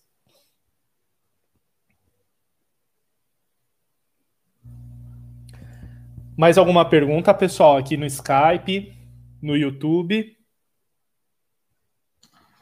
Sim, Fernando, tenho mais uma pergunta. Manda. É, quando a gente, quando se trata do, é, de a gente começar, por exemplo, a, a escrever, a falar sobre determinado assunto, né? Eh, principalmente, por exemplo, escrever artigos políticos e tal. Pensando uh, em pessoas como eu, por exemplo, que quer começar a escrever, falar sobre um determinado assunto, uh, você, qual sugestão você daria para as pessoas que tendem, que têm esse interesse de escrever, falar sobre determinado assunto? Óbvio que a gente tem que tratar de um assunto que a gente tem um certo domínio, né? Mas queria saber se você tem alguma outra dica ou alguma informação que é importante para quem pensa em seguir por esse caminho também. João, é claro que tem que ter propriedade. O, o, o João me perguntou sobre começar a escrever e publicar conteúdo, né? Tem que ter propriedade, tem que saber do que está falando, tem que ser embasado, tem que ter uma linguagem simples, acessível. É, acho que as pessoas erram quando elas tentam rebuscar para mostrar que são mais preparadas. Porque, na verdade, a inteligência é simples. E quanto mais você desenvolve o seu intelecto, mais simples você fica, né? Mais você consegue sintetizar, mais você consegue coletar informações de vários pontos, transformar, bater no liquidificador e sair uma coisa palpável, uma coisa palatável, entendível. Então, isso é ser inteligente, na verdade. É saber se comunicar. Minha dica para você nesse momento é faça uma preparação. Não fale assim, ah, vou começar a escrever mês que vem. Aí você se força a ter que escrever uma vez por semana. Faz um calendário de posts para você de repente começar em 2021. Se você estiver muito ansioso, segura a ansiedade. Por quê? A gente está vivendo uma infodemia além da pandemia. Então tá bombando de informação, porque as pessoas estão com mais tempo também para produzir. E eu não estou nem falando aqui de qualidade, estou falando de quantidade. A qualidade também é discutível, mas como tem muita coisa acontecendo, muita, muito post sendo feito, quem está começando agora tá per... e, e, tem consistência e tem como se manter ali, está perdendo uma boa oportunidade, porque está entrando no meio do momento mais bombado da história de posts e de lives de etc. Eu faço isso desde 2015, como outras pessoas, tipo a Gabriela Otto, que também é do setor, que ela fala há muito tempo, ela tem blog. Eu tenho blog no Pão Rotas desde 2015, então não comecei a escrever agora. É, e aí fica muito difícil de você construir uma reputação, né, construir um nome, que as pessoas, às vezes, elas até têm interesse de ler o que você está colocando para o mundo, mas elas estão tão de saco cheio de tanto texto, de tanto vídeo, de tanto que elas não vão ler. E aí você está perdendo uma boa oportunidade. Então, a mim, meu conselho para você é se prepara nesses últimos cinco meses do ano, cria uma agenda, já deixa os textos prontos. Vai ter textos que você vai precisar atualizar, porque vai mudar a realidade daqui até lá. Mas já deixa tudo prontinho para você começar em 2021. Eu acho que começar em 2020 não é um ano de começar muitas coisas, é um ano de fazer sobreviver e, e, e fortalecer no máximo. Mas como você está começando, você não tem o que fortalecer se você ainda não começou. Então, essa é a minha recomendação para você. Legal, valeu, obrigado. Nada.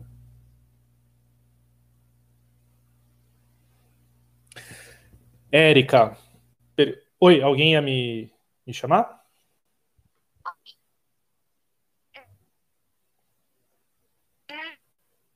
Tá cortando.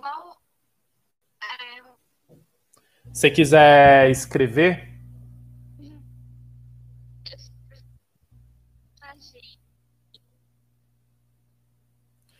É, eu não sei quem está tá falando, mas escreve no chat do Skype, tá? É, ou do, do YouTube, que está cortando tudo que você fala. Vou seguindo aqui com as perguntas. É, a Érica, que dica você daria a candidatos que não são tão jovens mas que estão também em busca de um espaço no mercado do turismo. Érica, é, no caso, eu não sei qual o seu nível de experiência, mas a, a, todas as dicas que eu dei independem da, da idade, tudo que eu falei, independem da, independe da idade. Eu acho que você, não sendo tão jovem como você colocou, você pode é, dar muita ênfase nas suas experiências, e, e principalmente se colocar à disposição de aprendizado. Eu tenho um pouco de dificuldade de responder esse tipo de pergunta, porque na minha cabeça não existe. É, para vocês terem uma ideia, tem uma pessoa com quem eu converso para trabalhar aqui comigo, que ela tem mais de 70 anos. E, então, para mim, não, não importa a idade, a cor, de verdade, é uma coisa que nunca me fez diferença. Mas eu sei que ainda é uma realidade, então a minha, a minha dica para você é destacar o que você tem de melhor, que é a sua bagagem. Mas ressalte que, embora você tenha muita bagagem, você está disposta a aprender o que tiver que ser. E que você não é uma pessoa resistente. Porque às vezes o gestor ele tem é, receio de contratar uma pessoa mais experiente pela resistência que ela pode oferecer para o, o que ele pretende implantar, para o que ele pretende fazer. É ótimo ter uma pessoa experiente para já entrar pedalando, já entrar sabendo o que tem que fazer, você não tem que ensinar coisas básicas para ela. Por outro lado, dependendo do tipo de comportamento dela, ela pode ser uma pessoa muito resistente e te causar problemas. Então, procure mostrar que você não é uma pessoa resistente. Eu espero que você não seja, porque você tem que mostrar aquilo que você é mesmo.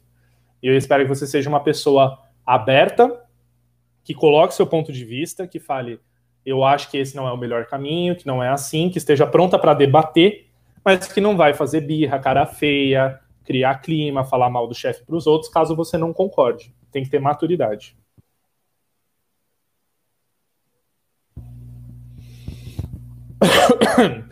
O, o, Igor falou como conseguir ser notado no mercado, uma vez que somos muito jovens e não temos experiência na área. É, Igor, trabalho diário, contínuo, vai no, no LinkedIn, comenta coisas pertinentes, comenta os posts, curte, compartilha, manda inbox para as pessoas.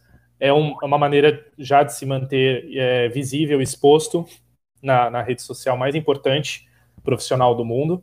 É, e no, na empresa onde vocês estiverem trabalhando, todos aqueles comportamentos que eu passei, se vocês agirem daquele jeito, tiverem eles realmente como drivers, como inspiradores, o destaque vai ser automático.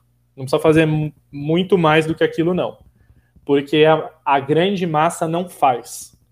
Então, se você fizer, se você for uma pessoa discreta, atuante, que trabalha mais do que o esperado, que traz ideias, que não tem medo de arriscar, que respeita o próximo, respeita o seu gestor, cara, não tem como não dar certo. Porque é tudo que as pessoas, empresas pedem, esperam, e também saber se posicionar. Como eu falei, quando vai entrar na empresa, não é só falar, só ouvir e responder. Você também tem que perguntar. Como você também tem que chegar no seu gestor e falar para ele: eu acho que eu mereço um aumento, eu, por isso, isso, isso e isso, não é porque você acha, você tem que comprovar porque você merece um aumento, você tem que chegar e saber se posicionar. Eu acho que eu mereço uma promoção, eu preciso me mover de área, eu tô cansado do que eu faço. Porque o gestor, muitas vezes, ele não, não vê aquilo, ele não está enxergando. E a gente sofre, falar, ah, o fulano não me dá valor, o fulano não olha para mim, o fulano não sei o quê. E nem todos têm a mesma percepção que a gente. É, e, e às vezes a pessoa não tem aquilo aflorado nela, ela também precisa desenvolver. Ser gestor, ser líder, não quer dizer que você é perfeito. É, é uma posição, mas é um ser humano falho como todos nós. Então chega e conversa com a pessoa. Peraí, chegou umas perguntinhas aqui no Skype.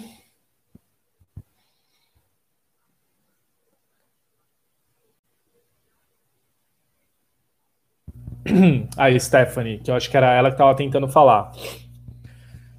Você falou que, igual um gestor pergunta para a gente o que temos a oferecer à empresa, a gente também pode perguntar ao gestor o que a empresa tem a nos oferecer. Perfeito. Mas como fazer isso? como chegar no gestor e perguntar sobre o plano de crescimento e tudo mais? De uma forma que não pareça rude ou não pareça que estou desesperada para subir na carreira. Legal. Boa pergunta. É, deixa eu só ver seu nome. Stephanie. Stephanie. É, como eu disse, não é o que a gente fala, mas o como. Por isso que é tão importante aprender a se comunicar, uh, o seu tom de voz, a sua postura, o seu jeito de chegar e falar, chefe, a gente pode conversar? É, então, eu estou preocupado, estou pensando, não preocupada, que tá, acho que não é a palavra, mas eu estou pensando no meu futuro, eu me planejo, eu quero saber o que, que é, eu posso esperar da empresa, se eu tenho oportunidades de crescimento, se a gente consegue falar de prazos desse crescimento, porque às vezes as pessoas prometem e não têm uma perspectiva, né? Então, procure pedir prazos também. Você acha que em um ano eu consigo alçar um cargo de coordenação, um cargo de supervisão? O que, que falta para mim? O que, que você acha que eu poderia estar fazendo melhor que eu não estou? É, o que está pendente no meu desenvolvimento? Você recomenda algum curso para eu fazer? É assim, é assim, Stephanie, não tem muito segredo. Na verdade, o problema das pessoas, e você está certa de se preocupar em não parecer rude ou desesperada, é, mas a, a, sua humildade, o seu jeito de falar, o tom da sua voz, a sua calma em falar, é, vai mostrar que você não está pressionando, pondo contra a parede, que você só é uma pessoa interessada. Tem chefes que podem até se assustar. Eles vão falar, cara, essa menina é esperta, vai querer roubar meu lugar. Então você também tem que levar isso em consideração e é uma coisa que eu não posso te responder aqui porque eu não sei a pessoa com quem você vai conversar mas você pode falar, dar a entender, se for uma pessoa assim, você pode dar a entender, então, que eu penso em me movimentar para outras áreas, é, eu, eu, acho que tem outras pessoas que podem trabalhar aqui com você, na sua liderança. Você tem que ter as palavras certas para cativar a pessoa também, mas se for uma pessoa mente aberta, que quer subir para puxar os outros para cima, é um tipo de conversa que você pode ter tranquilamente e deixar claro, você quer crescer, você quer melhorar. Isso não é um problema. E lembra, não é o que você fala, é como. As palavras, o tom, a postura. É isso que você tem que se. É, que você tem que focar. Thaís falando um ponto importante, né? Não podemos terceirizar a responsabilidade da nossa carreira, temos que tomar as rédeas e correr atrás de novas oportunidades. Muitas vezes criar as oportunidades, né, Thaís? Às vezes elas nem existem e a gente cria. Imagina, Stephanie, que bom que te ajudou. É, vai, vai com fé, vai conversa numa boa. Às vezes até você não precisa provocar uma reunião formal, ai, preciso conversar com você, porque ele já vai achar que você vai pedir demissão. é, você pode falar, vamos almoçar, vamos tomar, vem aqui tomar um café comigo, que geralmente essas conversas fluem melhor. É, faz de um jeito leve. Às vezes a gente faz um baita drama para falar um negocinho desse tamanho, e na verdade o negócio não é tão sério, tão grave, só que o tom que você dá, né, o, a, a dramaticidade faz parecer mais sério do que é. E as pessoas, em geral, gostam de dramatizar bastante, fazer um carnaval num, num negócio muito simples.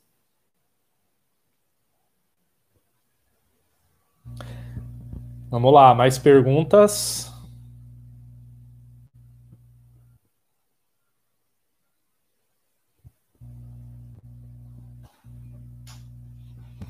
no YouTube também. Luciana tá muito quietinha. Tem alguma coisa aí? Érica, Érica Cristina, eu respondi sua pergunta do negócio de se destacar. Se puder só colocar aqui no chat. Ah, Rosana, bem, bem lembrado. Os profissionais devem entender que muitas dicas ou palavras não devem ser levadas para o lado pessoal. É verdade. Geralmente não devem, né? É, geralmente o, os gestores dão as dicas é, pensando no bem da pessoa e jamais levar para o lado pessoal. O, o Igor está perguntando aqui: qual curso acha primordial para quem está começando na área? E aí eu vou desfazer um mito, desfazer o um senso comum do famoso curso de GDS. Não foquem nisso. Se você tem muita vontade de aprender GDS, se você tem muita vontade de ver como é o Saber, o Amadeus, o Galileu, faz o curso, mas porque você quer aprender, porque é um hobby, porque é um, uma curiosidade.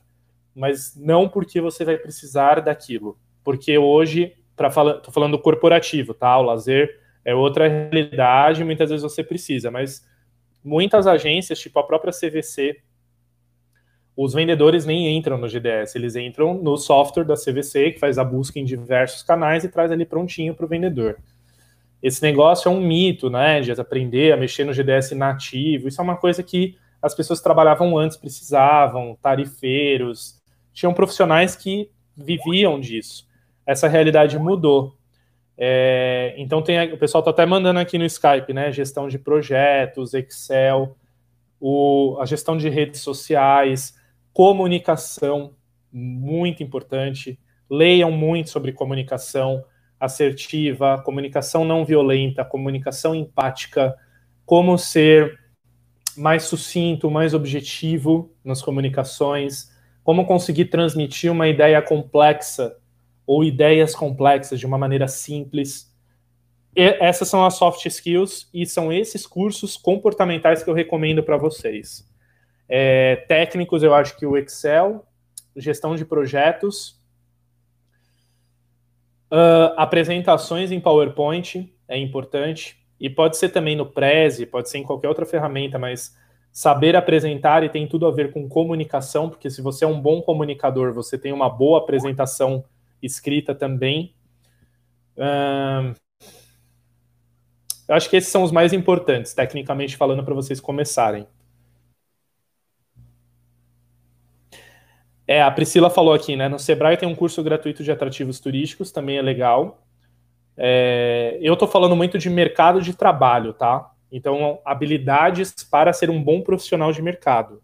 E aí pode ser para fazer a gestão de um destino turístico, que o curso do Sebrae vai ajudar. Pode ser para trabalhar numa empresa de tecnologia voltada para o turismo, como Airbnb, Booking.com. São empresas de tecnologia que trabalham com turismo. Pode ser uma empresa puramente de turismo e mobilidade, como uma companhia aérea, a Uber, que querendo ou não está ligado a ligado à mobilidade 100% e de uma certa maneira ligado a viagens corporativas, porque os nossos viajantes se deslocam dentro das cidades com Uber, com 99, com Cabify. Então vejam a, a complexidade, né, as possibilidades diversas que vocês têm enquanto turismólogos. Deixa eu ver aqui no Skype, teve uns comentários.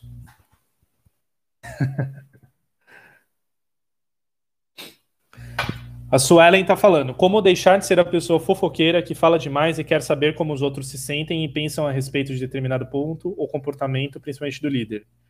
Dicas, treinos, leituras. Suelen, isso não é ser fofoqueira. Você se preocupar e perguntar para os outros como eles estão, como eles se sentem, não é ser fofoqueiro. Isso é ser cuidadoso. A fofoca é ouvir como a pessoa se sente, como ela tá e contar para outra. Ou a fofoca é ficar armando contra uma pessoa, armando contra o chefe, armando contra a empresa, é, articulando coisas ruins. Isso é ser a fofoca. O que é ser fofoqueira. O que você falou aqui de saber como os outros se sentem e pensam, não é. É uma coisa que eu faço muito inclusive porque muitas decisões que eu tomo, eu ouço muitas pessoas antes. Eu ouço diversas pessoas para construir a minha, o meu pensamento, construir a minha opinião, confirmar uma opinião que eu já tenho, desconstruir e reconstruir, mas é importantíssimo ouvir os outros. A gente não pode se eximir disso. O problema é ouvir os outros e sair contando para outros. Esse é o problema. Aí falando de, então, dica seria isso, né? Falando de leitura é, relacionado a esse tema, eu acho que tem o Monge o Executivo, é uma leitura super importante para quem trabalha no mundo corporativo. Uh, tem alguns best-sellers, eu vou listar e, e mandar para vocês. Acho que na outra mentoria eu também comentei. Uh, o Homem Mais Inteligente do Mundo, do Augusto Cury, é bem legal também. Tem umas partes um pouco mais lúdicas, mas ele, ele fala muito de inteligência emocional, fortaleza da mente, gestão de emoções. O Augusto Cury é um cara legal para vocês seguirem, porque ele fala muito de gestão de emoções de uma maneira mais profissional. E isso é muito legal, que realmente a gente precisa gerir as nossas emoções.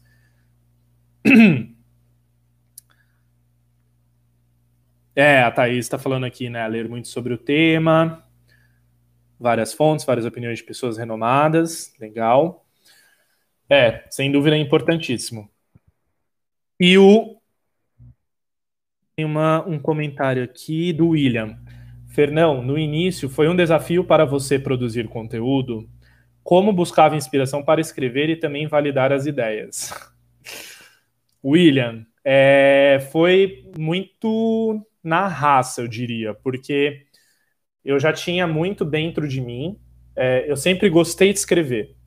Então foi uma coisa natural para mim começar a escrever. O que eu tive que me adaptar recentemente foi gravar vídeos, porque eu prefiro escrever.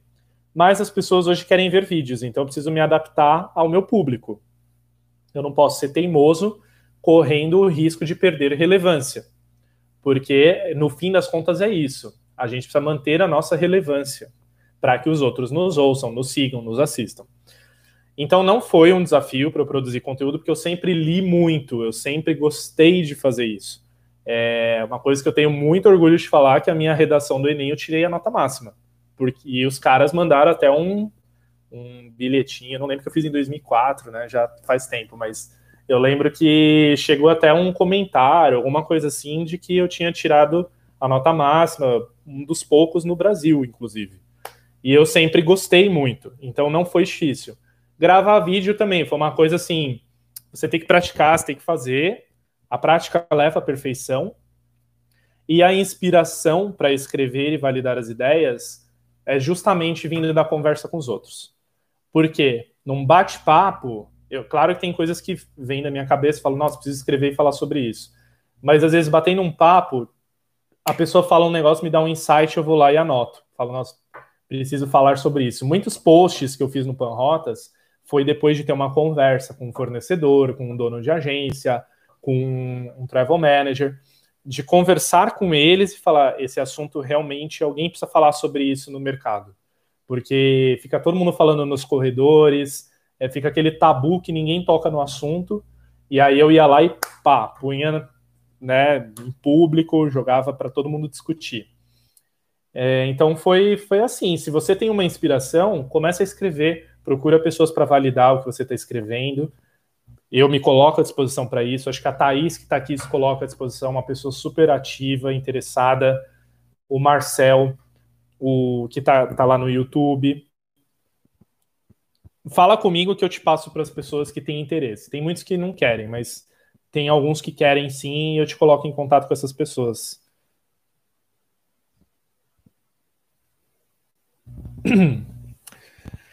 A Sara falou: sim, uma indicação é o grupo Companhia de Talentos, que está oferecendo oficinas sobre soft skills online e gratuitas, que acontecerão entre os dias 10 e 20 de agosto. Maravilha, Sara. Bom, curso é o que não está faltando, né? Google Academy e curso bom mesmo. Curso de com renome, certificação, Sample Business School, a Conquer, a Startse, todos esses caras muito renomados estão dando cursos gratuitos, oficinas. O Sebrae, procurem por eles.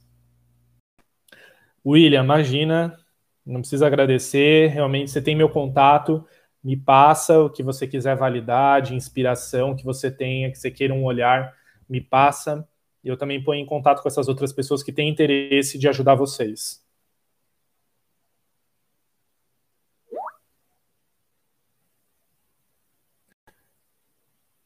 Uh, a Rosana está falando aqui sobre a arte da guerra, verdade, Rosana. Esse livro é sensacional. No começo ele parece cansativo, né? Porque ele é muito antigo, escrito, sei lá, 3 mil anos, nem sei quantos anos que, que foi escrito, e, mas é um livro maravilhoso de ensinamentos.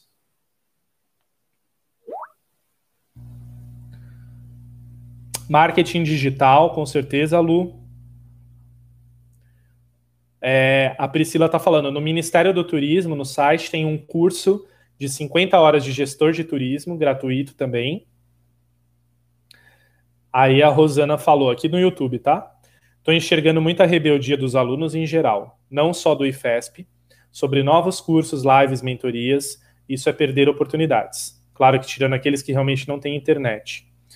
É, é verdade, Rosana. Tem, tem essa rebeldia, tem esse cansaço com o formato. Ainda li ontem uma reportagem sobre a, a queda de interesse das lives dos cantores, que, assim, eu perdi interesse na primeira semana, então eu acho que até demorou. Mas é, caiu 70% a busca no Google Trends na, entre abril e julho dessa da busca por, for, por shows nesse formato. Então eu procuro, na verdade, é, fazer, quando, principalmente quando eu sou convidado, participar, sim, apoiar, dar, esse, dar essa força para as pessoas, mas tem uma, tem uma resistência cada vez maior dos alunos, dos profissionais, em fazerem, uh, em participarem. Só que realmente eles estão perdendo.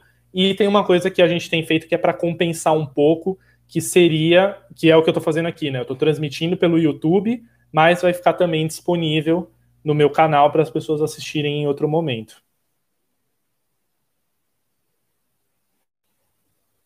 Mas é um cansaço, né, Rosana? Também tem um cansaço do, do formato das pessoas, de ficar em casa. É, é, de uma certa maneira é compreensível, além do fato de que alguns não têm internet e do fato de que nem todo mundo tem interesse.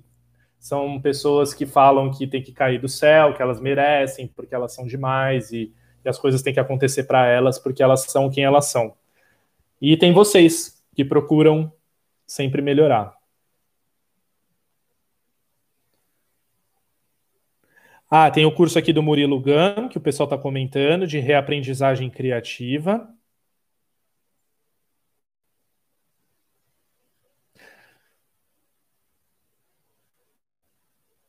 É, a Thaís era a rata dos cursos, né?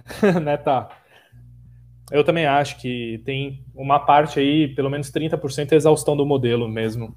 É o que eu falei, todo mundo resolveu fazer agora porque ficou mais ocioso, porque quer se destacar e acabou tendo uma, uma sobreposição, né, um excesso de, de transmissões.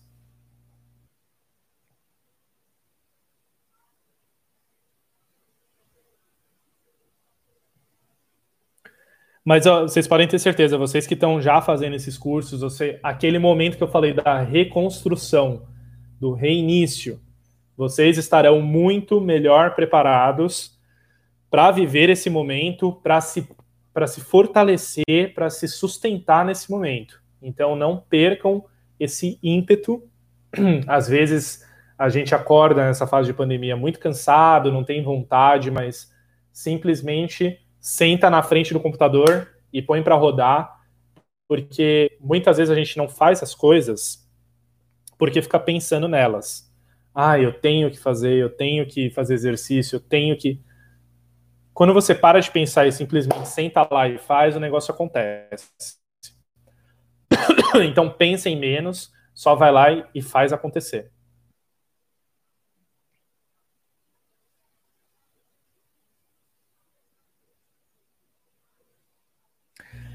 A Cristina colocou, Fernão, sobre isso que a Rosana comentou do cansaço de lives, você teria alguma sugestão diferente neste período? Estou aprendendo demais aqui contigo. Obrigada. Fico feliz de ler isso, Cristina. Que bom. É muito, muito gratificante mesmo. Cansaço de lives, eu acho que se você está muito cansada, dá um tempo, assim, dá uns dois, três dias sem assistir nada e ser mais seletivo, né? A gente precisa ser ir mais de encontro com aquilo que a gente está buscando. Não é entrar na live por entrar. Eu mesmo hoje eu já não estou nem tão preocupado com quem é, com números de pessoas. Já faz um tempo que eu não estou preocupado com isso, porque eu deixo meu conteúdo disponível no meu canal do YouTube. As pessoas entram quando elas quiserem para assistir, se quiserem. Mas é claro que estar aqui comigo ao vivo dá, permite muito mais para vocês fazerem perguntas, a gente ter essa interação. Tem uma diferença entre ser protagonista e espectador. Vocês que estão aqui são protagonistas. Quem vai assistir depois é um mero espectador. Essa é a diferença. Aí é uma decisão sua. Quero ser protagonista ou não. E vocês que estão aqui escolheram isso. Então, quem vai assistir depois só vai ver o que a gente falou. Claro que vai fazer tão bem para eles quanto, que eles vão com certeza algumas dúvidas de vocês são as mesmas deles. Mas é, é um momento é, é que nem assistir aquela final do futebol, né? Para quem gosta de futebol, ou a final de um reality show para quem gosta não tem graça assistir depois. Que você já sabe quem ganhou, você já sabe como foi, não tem graça. A graça está em assistir no momento em que acontece.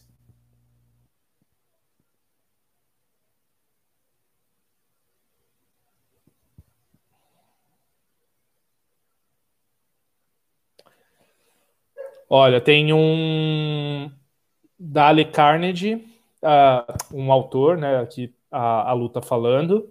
O livro Comunicação Não Violenta de Marshall Rosenberg, também é muito bom. Ah, e ela também está falando: o bom é que lhe escutar agrega muito valor às nossas vidas. E o melhor, ao contrário dessas lives banalizadas, você sempre se supera. Obrigado, Lu. Obrigado. Por isso que eu não banalizo. Porque é, tem a ver com reputação, credibilidade, as pessoas pararem o que elas estão fazendo para virem me ouvir. Isso é muito. É, é insubstituível e tem que ser feito com cuidado para isso justamente não acontecer. Pessoal, temos mais três minutinhos para cumprir a agenda. Passou voando, né? Uma hora e cinquenta. Passa muito rápido. A gente tem mais três minutos.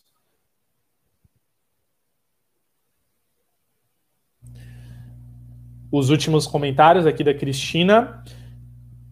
Perguntei pensando aqui no pessoal do If Tour Júnior, da empresa Júnior, né? Em como oferecer conteúdo bacana e não superlotar o pessoal de lives. Sou professora deles. Legal, Cris.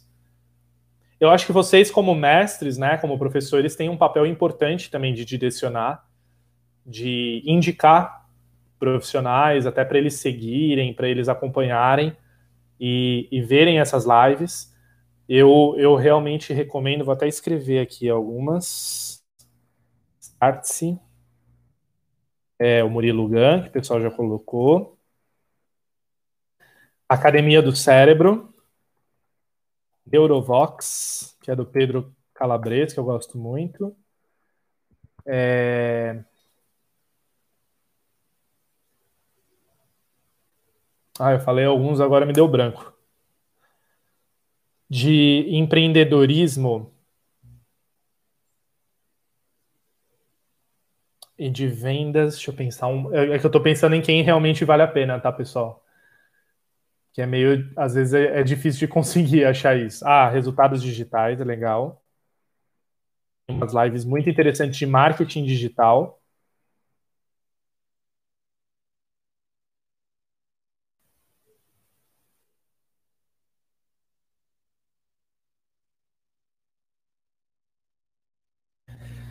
Obrigado vocês, meninas. Obrigado, Rosana. Que bom que foi enriquecedor. Georgia, obrigado pelas palavras. A gente tem a terceira sessão no dia. Deixa eu ver, hoje é dia 31, acho que é dia 21 de agosto. E aí faremos um outro tema. Venham preparados também, um tema diferente. Vai ser muito legal. Eu queria agradecer o tempo de vocês, passou voando, já são três horas, queria mesmo, justamente porque nesse momento de tantas lives e tal, vocês vieram, e eu estou aqui por vocês, não tem outro motivo para eu estar, então agradeço mesmo vocês terem dedicado esse tempo, quem me ouviu aí no YouTube também, muito, muito, muito obrigado pela, pelo interesse, pela atenção, pelo respeito, e a gente se vê em breve. É verdade, véspera do meu aniversário, Lu.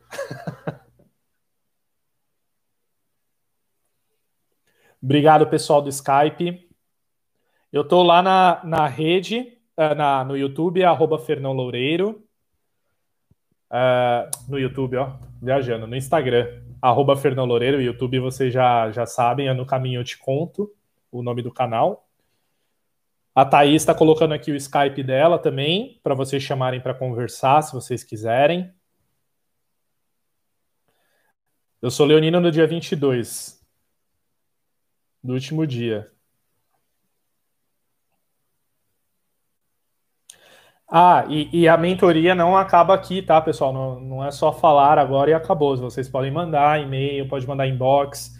O Natan me procurou, inclusive, no, no direct message do Instagram para entrar num grupo. Vocês estão recebendo meio marketing da minha empresa, que eu cadastrei todo mundo do IFESP. Vocês estão recebendo meio marketing. Tem muitos materiais que eu compartilho ali. Não tenham medo, não tenham vergonha, porque, ai meu Deus, esse cara é muito ocupado, ele não vai me responder.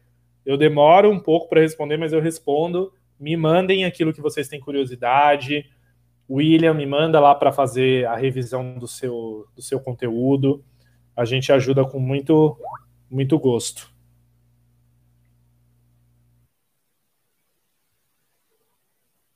Ô, Érica, que bom que você gostou. Valéria.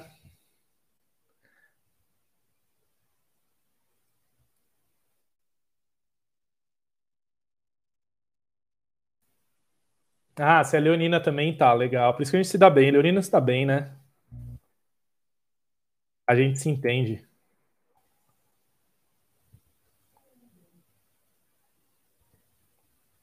Obrigado, João.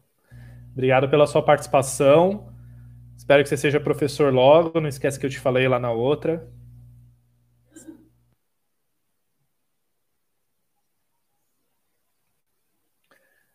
Obrigado, Igor. Obrigado, Bruna. É, a Erika já tinha agradecido. Lu, muito obrigado. Ellen, prazerzão estar com vocês aqui na sexta-feira.